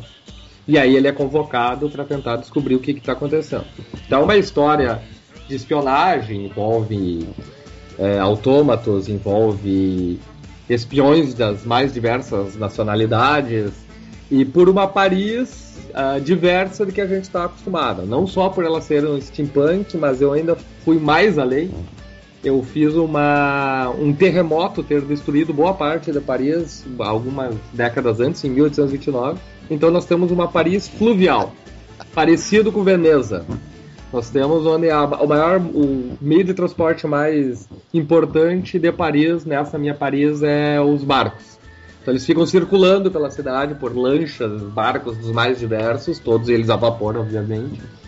Então você tem, vai circular por essa Paris diversa, você vai encontrar com esses personagens, esses espiões, tem espiões russos, espiões ingleses, espiões dos mais diversos, principalmente porque todos eles estão confluindo a, a França, a Paris, para a exposição, que é algo que realmente aconteceu na época. Veio delegações de mais de 80 países, foi uma das maiores exposições da época. Então a ideia é essa, a ideia do, desse romance, ele é um romance que inicia a, a essa, esse universo do Le Chevalier e ele está se expandindo. Tá? Vai sair contos dele, vai agora no, na, na Steamcon vai sair uma uma coletânea chamada Vapor Marginal, onde vai ter um conto do, do, do Le Chevalier. Tem uma história em quadrinhos que está sendo produzida também, com uma outra história do Le Chevalier. Então tem uma série de coisas que vai, vai trabalhar dentro desse, desse gênero. Estamos planejando várias outras coisas interessantes. Eu tenho duas coisas para falar. Primeiro, que eu vou torcer pro espião inglês, tá? Porque é uma implicância histórica com a Fran... histórica com a França. Claro. Eu torci pra Inglaterra, então eu vou torcer pro espião inglês. e segundo, eu vou comprar amanhã. Ele é conhecido como comedor de enguia. Eles, eles chamam ele de comedor de enguia. É um spoiler do livro. Tudo bem, comedor de guia, mas assim, a minha segunda observação eu vou comprar amanhã, porque eu já fiquei super interessado. então, Tá Já está à venda. Tá chegando nas livrarias agora nas próximas semanas, porque acabou, como eu disse, chegou terça-feira da, da gráfica, então está sendo enviado para as distribuidoras agora, nessa semana. Então deve estar tá chegando nas livrarias semana que vem, mas já está à venda na loja da editora, na AVEC, aveceditora.com.br. Muito bom, muito. E vamos lá, dois livros aí que você indica aí pro, dentro do gênero para o nosso ouvinte aí que está interessado. Vou indicar então um nacional e um internacional. Começando com o internacional, é um que não é muito conhecido, mas eu acho um livro infanto-juvenil uh, steampunk bem interessante, que é do Wayne Colfer, que é o, o Aviador. Se passa numa, em duas ilhas fictícias, onde uh, o, protagonista perde o. Uh, ele é acusado de assassinato, é um garoto um jovem, e é, ele é preso. E ele, para escapar e para ele é, descobrir quem realmente matou, quem fez essa sacanagem com ele, é, ele vai flertar com a ideia da, da, da máquina mais pesada da criação de uma máquina voadora. Então é, tem, tem, tem toda essa história da tecnologia para criar uma máquina voadora. É, uma, é um livro único, é, que é, e é bem interessante, muito bem escrito, é, vale a pena conhecer. E o Nacional? E o Nacional do nosso amigo Enéas Tavares, brasiliano steampunk, que ele já vai falar, então não vou dar spoiler sobre ele, porque ele vai apresentar. Recomendo o livro do nosso amigo Enéas Tavares. Vamos passar então para Enéas. Enéas, tá contigo, repete todo o roteiro aí do André. Você já sabe. Vamos lá. Basicamente, eu, eu optei pelo steampunk porque eu sempre quis viajar de Zeppelin. Ah, olha só, que Desde... isso é um motivo nobre. Desde a infância que eu tenho um sonho com Zeppelin, né? Felizmente os, os Zeppelins praticamente desapareceram. E quando eu descobri esse gênero que, que apresentava esse passado alternativo, eu absolutamente me, me apaixonei né, pelas possibilidades é, ficcionais, enfim, que, que esse gênero ele possibilitaria. E, e, e partiu também de uma decisão minha que eu, eu não queria escrever é, o, o, o, plot, o plot original do romance era um romance de suspense muito sério, ele continua sendo um romance sério, mas eu queria escrever um romance de ficção científica, eu queria escrever um romance de entretenimento, né, eu queria queria assumir esse meu, esse meu lado assim, leitor de história em quadrinhos, etc. E de repente o, como a minha história ela se passava entre século XIX e XX, o steampunk caiu como uma luva, né? É, até porque ele propiciaria esses elementos né, que, que eu considero fundamentais para a constituição da história. Uh, Brasiliana Steampunk é uma série que, que vai ser constituída de cinco romances. O primeiro romance, A Lição de Anatomia do Temível Dr. Luizon, é um longo título. O primeiro romance venceu, venceu o prêmio da, da, da editora Casa da Palavra Leia, num concurso pensado pelo selo Fantasy, que está sob a curadoria do Afonso Solano, e ele foi publicado em agosto do ano passado. Esse primeiro, esse primeiro volume ele apresenta como plot principal o temível Dr. Luizon do título, que é um assassino em série, esse famoso médico, esteta, educadíssimo, refinado, que eh, a Sociedade de Porto Alegre dos Amantes acaba descobrindo que é o autor né, de misteriosos desaparecimentos de pessoas ricas da alta cúpula eh, da cidade. Quando o Dr. Luizon é preso, ele vai parar no Hospício São Pedro para criminosos insanos e histéricas descontroladas. E esse hospício está sob a direção de ninguém menos que Simão Bacamarte, o alienista. Opa, eu, quando você falou que foi no hospício assim, eu já tinha a desconfiança de que a coisa ia flertar com, com um alienista. E aí o romance abre, então, com, com um jornalista carioca chamado Isaías Caminha, que vai a Porto Alegre dos Amantes para escrever uma reportagem e investigar os crimes do Luizon. A partir dessa investigação, ele chega em dois cenários. Né? Ele chega no Palacete dos Prazeres, que é um prostíbulo de luxo, que era frequentado pelo Luizon e por algumas das suas vítimas, que é administrado por Rita Baiana, Leone e Pombinha, que depois do, do incêndio no Cortiço, né, no, no, no final da, da, da, década de 1790, elas vão para Porto Alegre e abrem esse, post, esse prostíbulo de luxo. E um, um, outro cenário que é visitado pelo Isaías Caminha é uma sociedade secreta chamada Partenon Místico, que é composta pelo cientista louco Dr. Benignos, pela médium indígena Vitória Acauã, pelo imortal satanista Zolfieri de Azevedo e pelos aventureiros do oculto Sérgio Pompeu e Bento Alves né, que são outros personagens da literatura brasileira que vão contar essa história. Então, a primeira metade do romance ele é constitu... ela é constituída de relatórios, cartas, diários, noitários, que tem essas vozes literárias que nós conhecemos dos clássicos da nossa literatura para contar essa história que é uma história de suspense, uma história de horror moderno e que trata dos misteriosos assassinatos cometidos pelo temível Dr. Luizon eh, do título. Então, de, de forma geral, esse é o plot de lição de anatomia, primeiro volume do Brasiliana Steampunk. Ele é também um projeto transmídia, como o, o Le Chevalier, do, do, do Cordenonce.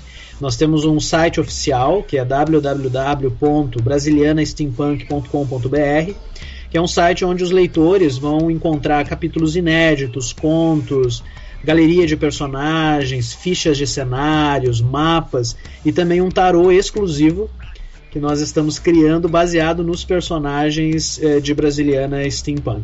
Entre outras novidades né, que nós vamos divulgar aí nos meses à frente, eh, que podem envolver eh, um longa de animação, né, sai um teaser na próxima semana, e talvez um jogo de tabuleiro ou RPG.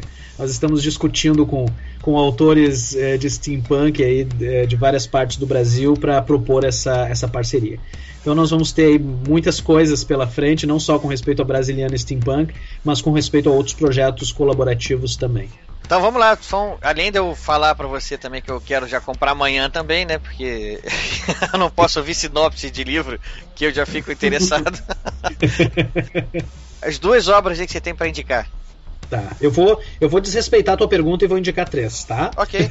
primeiro, primeiro um autor, um autor estrangeiro que é o Kim Newman, que publicou um romance fabuloso chamado Ano Drácula, que, que é a primeira parte de uma trilogia, que no Brasil saiu só o Ano Drácula, saiu pela editora Aleph, que parte do seguinte pressuposto, né? E se o Conde Drácula, ao ir para Londres, vampirizasse a Rainha Vitória?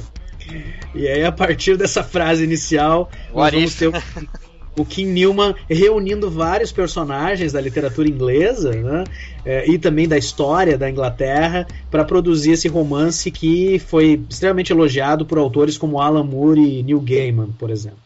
Uh, a minha segunda indicação é uma indicação nacional, que é uh, o projeto multimídia do Bruno Ascioli, que é o Crônicas Póstumas, que é uma releitura dos personagens de Machado de Assis numa Rio de Janeiro steampunk.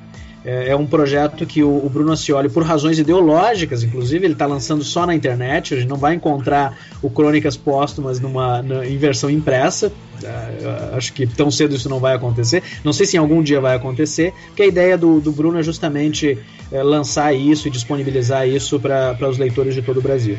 E a minha terceira indicação Uh, pela discussão histórica, pela trama política, pela trama de ação e também pela qualidade da escrita, é o Homens e Monstros do Flávio, que também eu não vou detalhar mais e vou deixar que o próprio é. autor é, nos apresente a sua obra. Vocês estão sendo aqui, ó, corporativistas aqui, tá vendo? É. Um indica o outro, indica o outro, e agora o Flávio vai indicar o livro Flávio. Tanto Coordenância. Isso, o Flávio vai finalizar com o Le Chevalier. Olha, da noite fazendo essa rodinha. É, vocês estão aqui me, me engabelando aqui, mas tudo bem. Vamos lá, Flávio, vale, vale também, porque sem dúvida nenhuma os três foram escolhidos porque já estão se destacando no cenário. Os livros de vocês já estão sendo falados, comentados. Então é natural que eles também acabem sendo indicados. Então é a brincadeira aqui. Vamos lá, Flávio, tá contigo. É, eu gostaria de, de, indicar o do André, mas realmente ainda não li. Mas tô. Não vai fazer mas, essa canalice. É, Quebrou mas, mas tô. Olha, tô ansioso para ler. Eu, eu estive na Odisseia Fantástica lá em Porto Alegre esse ano e cobrei do editor dele a versão em papel. Né? Vai Agora tá saindo, adorei a capa, tô ansiosíssimo para ler. Né? Vai comprar amanhã. Vou comprar amanhã. Agora, bom, sobre a origem do, do meu universo da Guerra Fria Vitoriana, é, na verdade é interessante porque é, eu, eu, li, eu leio todos os gêneros de ficção científica e uns anos atrás eu pensei comigo, olha, as únicas três coisas que eu não vou escrever em ficção científica são história alternativa, ficção alternativa e steampunk. Porque muito difícil, exige muita pesquisa e eu me senti intimidado. De repente me veio uma ideia que me tirou duas noites de sono, que é exatamente o, o Homens e Monstros, que, que virou o Homens e Monstros, que é exatamente história alternativa, ficção é, alternativa e steampunk. Né? Só para queimar sua língua, né? É, pra queimar minha língua. Eu, eu tava de plantão no hospital e eu não conseguia dormir. E eu ficava pensando, cara, não tenho computador, eu vou dormir, vou esquecer tudo. Eu não conseguia dormir. É, é, na verdade, é, é sobre a guerra, né? É, a ideia sobre desse universo surgiu uns anos atrás. Eu, eu aqui em BH a gente, o que a gente tem para fazer é boteco, né? Então a gente sentado tomando cerveja, comendo tiragosto com um amigo e ele me fez um questionamento interessante. Ele falou: olha, a guerra é uma coisa estranha. As pessoas combatem, têm que dominar o país do outro, invadir, matar todo mundo. No entanto, tem uma série de regras, né? Crimes de guerra. Como é que você pode falar em crimes de guerra? Guerra não é para matar o outro, para destruir tudo, né? Aquilo ficou na minha mente, né? E eu comecei a pesquisar um pouco sobre isso, estudar, e surgiu então essa ideia desse universo de histórias que tratassem de como a guerra transforma as pessoas. Não só mostra o que elas têm dentro de si, escondido, como é, ser introduzido é, a revelia no ambiente de guerra modifica o que as pessoas são. Né? E é uma versus história alternativa, porque tem um ponto de divergência, né? Uma, para surgir essa história alternativa, na verdade, bem antes da era vitoriana, na época da colonização da América. Né? Existe, existe um evento chamado La Noche Triste, onde houve uma revolta dos astecas contra Cortés. Os espanhóis quase foram dizimados, mas escaparam por pouco retoma, e retomaram o Império Azteca.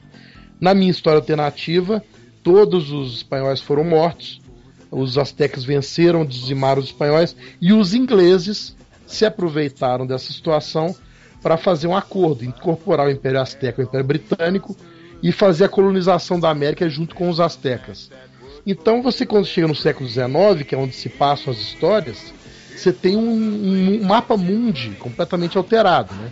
Você tem um, um império britânico que, muito forte no mundo inteiro, como mais forte do que foi, de fato, né? A América do Norte dividida na vertical, no, no Mississippi, Missouri, um país chamado Estados Unidos da América, que são as três colônias antigas, e um país do lado do Pacífico chamado Nova Albion, que é colonizado por astecas mais índios americanos, né? Você tem uma América Latina toda colonizada por, por astecas, né? Que na verdade não é latina, então, né? É. E a, o Brasil é uma espécie de faixa de Gaza, né? Onde você tem um combate constante dos defensores astecas contra os invasores do, do, ligados aos franceses. Tem uma colônia forte na Argentina pelas próprias barreiras naturais, né? A, a Confederação Argentina. A África é a mesma bagunça que era no século XIX, né? Com várias colônias que mudavam de dono o tempo todo. E na Europa você tem um forte Império Britânico envolvendo territorialmente um forte Império Francês, que incorporou a Prússia, que fez um acordo com o czar da Rússia e criou um império forte. E você tem uma situação de Guerra Fria, né? onde o ministro da, da ciência francesa Jules Verne, o ministro da ciência inglesa H.G. Wells, e os agentes dos dois serviços secretos são os personagens, não só desses autores, mas também de autores contemporâneos, como Stevenson, né? Tem alguma coisa da, da Peste Escarlate, né? Que é o Jack London, né? Conan Doyle, né? Vários autores, os, os seus personagens participam. O livro, o Homens e Monstros, Guerra Fria Vitoriana, é um fix-up, são seis histórias. Uma se passa na Confederação Argentina, uma na África, duas na Inglaterra, uma no Império Azteca e um conto que se passa em alto mar, é um duelo entre o Nautilus do Almirante Nemo contra o Albatroz do Robô, né? E esse, esse conto foi finalista do, do concurso Hydra, que foi lançado pelo Christopher Casten Smith e foi publicado nos Estados Unidos em inglês. Esse é, livro é a base, são seis histórias interligadas com peças de quebra-cabeça, mas vai sair agora uma antologia pela Draco de histórias de Sherlock Holmes, que vai ter um conto chamado Os Desequilíbrios da Alma e a Vingança do Diabo, que é uma história de Sherlock Holmes nesse universo. E vai sair também na, na, lá na, em Paranapiacaba, nessa, nessa antologia, né? que vai ser lançado do Vapor Marginal. Eu vi, eu vi que eu, o André e o Enéas estamos nela, né? Olha que coincidência, foi, o convite foi feito sem saber que vocês. E eu fiquei sabendo essa semana também que eu, vi os, que eu vi as histórias. Essa semana eu vi a lista de histórias, né? E vai sair um conto então que é passado na Índia também, que é uma história que promete um embate entre Sherlock Holmes e Arsène Lupin, né? Que é o rei dos ladrões francês, né? É o que todo mundo gostaria de ver, né? quem conhece um e quem conhece o outro sempre imaginou. Eu não vou dar spoilers, mas acho que a história está saindo vai ser interessante. Chamada Vingança a Vapor.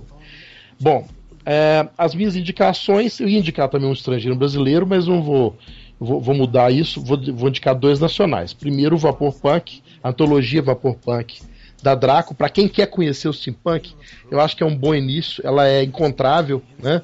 Ainda para comprar e ela tem autores brasileiros e portugueses, vários é, estilos de steampunk diferentes. Então acho que cada pessoa que lê essas histórias vai se encontrar em o seu estilo preferido em algum lugar.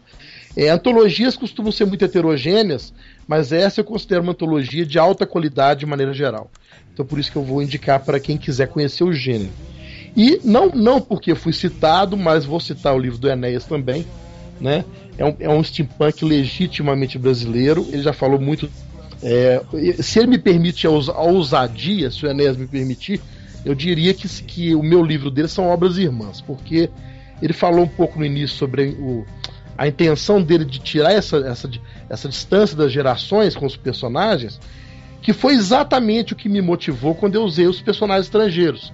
Porque eu aprendi e comecei a gostar de ler ficção científica lendo Júlio Verne, lendo H.G. Wells, lendo esses caras. E eu vejo que as novas gerações hoje não leem mais esses livros. foram os caras que me levaram para o espaço, para o fundo do mar, para debaixo da terra, para dentro do vulcão, né? Então eu queria que eh, estimular os jovens a conhecerem mais esses autores clássicos. Então meu, a minha motivação foi muito semelhante à do Enéas, só que com autores estrangeiros, né? E é, além disso, esse livro do Enéas, Dr. Luizon, tem um humor finíssimo, né? Uma história muito bem escrita, tem um humor finíssimo e tem algumas coisas da parte filosófica com que eu me identifiquei muito, né? Ele, o personagem dele faz um discurso muito interessante, utilizando algumas imagens de, Blake, né? Do, do tigre, né? Isso. Que, que é a base do próximo romance que eu vou escrever, inclusive, essa, essa mesma, esse, esse mesmo incentivo, essa mesma motivação, né, que vai ser a continuação do Quintessência, que eu estou pretendendo dar o um nome de Terrível Simetria, né, que é exatamente essa ideia dos dois lados do tigre. E o Enéas explorou isso no livro assim de forma genial. Então recomendo também esse livro aí de, de, literatura nacional muito bom. Eu tenho que aprender. Eu não vou mais pedir para ninguém dar sinopse de livro, porque vocês falam isso e eu fico aguando aqui. Cara, eu preciso mergulhar nesse, nessa história. Eu, eu, eu, tenho que. Um dia eu aprendo. Eu vou. É quando, a, quando a minha carteira já estiver vazia, minha conta no banco já estiver negativa, que já não, não tá nem um pouco longe disso, já está muito próximo disso acontecer, eu vou aprender.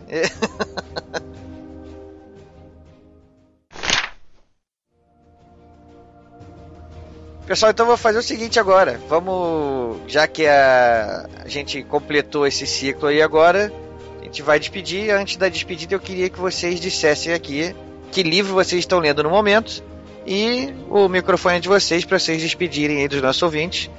Vamos de novo pela ordem, André, contigo. Qual é o livro que você está lendo no momento e as suas considerações finais? No momento eu estou lendo quadrinhos.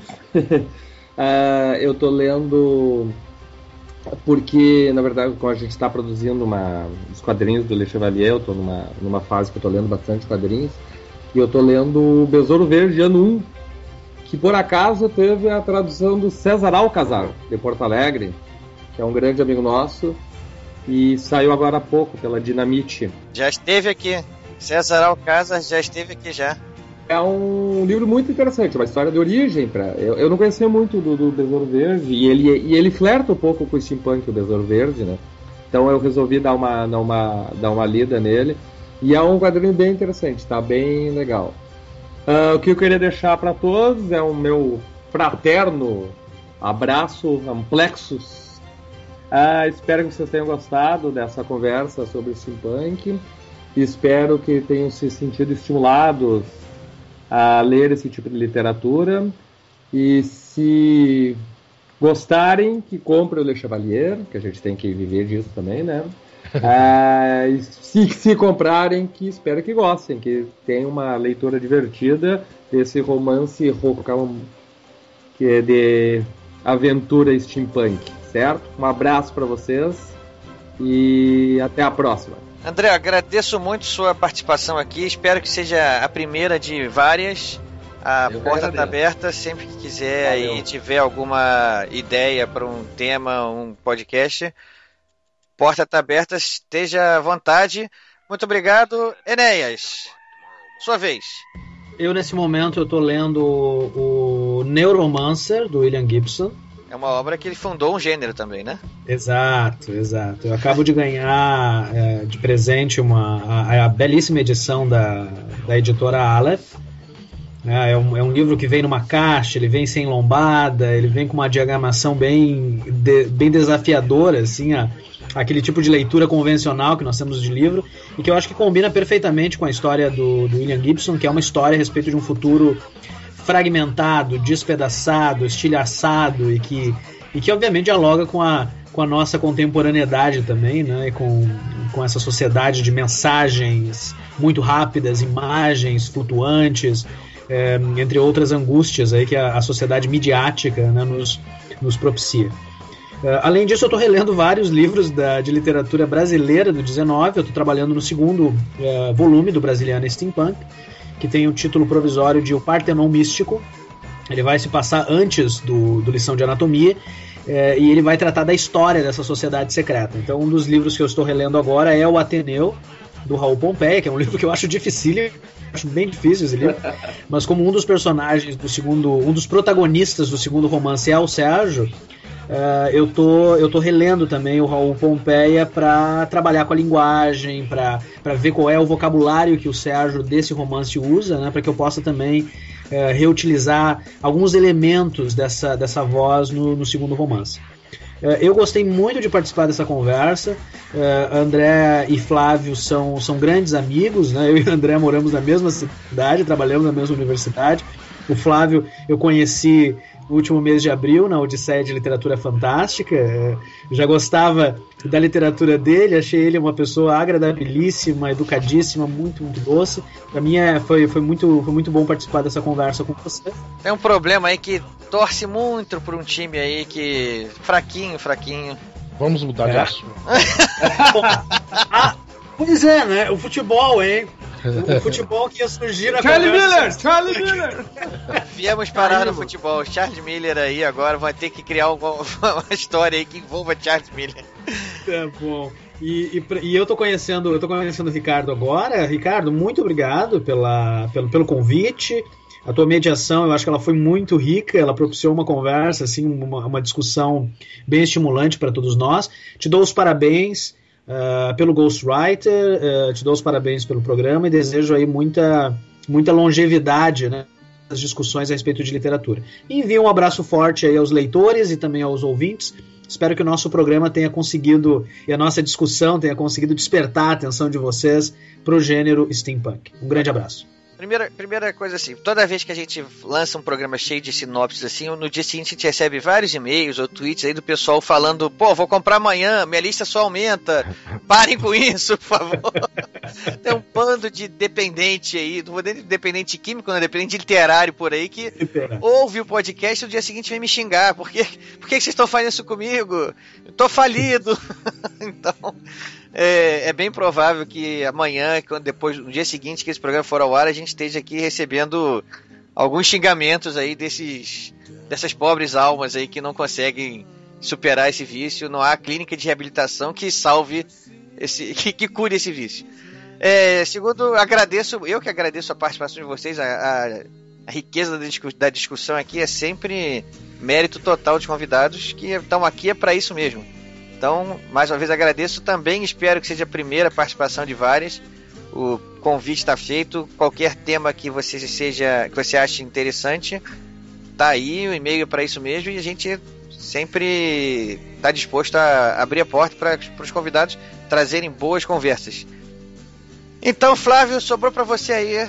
Deixa eu dizer o que eu estou lendo, quero indicar o que eu acabei de ler há pouco tempo, que foi o Perdido em Marte, do Andy Weir, né? Que é um livro de ficção científica que está mais para hard, mas ele é sensacional. Tá virando filme com Matt Damon agora, já tem o trailer na internet. É um livro de ficção científica cheio de reviravoltas absolutamente inesperadas. Eu me emocionei duas vezes durante a leitura, isso para um escritor é um sinal importante, né? É, agora, bom, esse eu já li. Eu estou lendo agora, estou complementando uma falha da minha educação Estou lendo A Coisa, It, do Stephen King. Estou chegando à metade das suas 800 páginas agora. Né? E já estou de olho ali no, na estante, tá a Jornada do Escritor, do Christopher Vogler, que a, Aleph lançou agora, que é um livro mais técnico para o escritor também. Né? Então isso é a minha, a minha linha literária de pouco tempo para trás até o futuro próximo. Eu. É, bom, eu aqui, eu, quando eu, eu, eu, vi a lista dessa, dessa, dessa reunião nossa aqui, eu já sabia que ia ser bom, né? Fiquei muito feliz, empolgado. Já me sinto de casa aqui, quer dizer, o André. Já me encontrei com o André em vários eventos. Conheci o Enéas, como ele falou, lá na Odisseia, em abril. Né? O Ricardo, a gente se conheceu, na verdade, primeiro no podcast aqui. Depois a gente se conheceu, a gente se encontrou pessoalmente lá no Rio, né, no evento Star Wars, no ano passado. Então eu me sinto de casa, muito feliz. Foi na gostei entrega do, muito. foi na entrega do prêmio do Argos, né? Foi na entrega do É, Argos, isso aí. Exatamente. Estava lá, eu estava lá. É, exatamente, o André Exatamente, lá o André no tava sul. lá também. É, o André, encontrei o André em vários eventos Nós já. né? dividimos depois a mesma mesa lá no Baixo Gávea lá. É, na hora da fofoca, melhor hora do, do evento, exatamente. Isso aí. E, bom, quero agradecer a paciência de quem esteve nos ouvindo agora. Esperamos que tenhamos entretido vocês e interessado, é, é, temos feito que vocês se interessem pelo gênero do steampunk, né? Depois deem esse retorno pra gente através do, do Ghostwriter mesmo, pra gente saber como é que foi a repercussão. E estamos aí, como sempre, à disposição, né? Não vou estar, infelizmente, em Paranapiacaba, porque vai ser o primeiro dia dos pais do meu filho caçula, então não posso estar lá, mas espero ano que vem estar com vocês pessoalmente também. Um grande abraço para todos. Eu que agradeço a presença aqui, mais uma vez, uma presença que enriquece bastante o debate. Flávio já sabe que a casa é sua também, é sócio já, não preciso falar. Então, pessoal, é isso aí. O programa falou hoje sobre o gênero steampunk. É, Eu sou Ricardo Erdi e estou me despedindo agora. Um abraço para todos.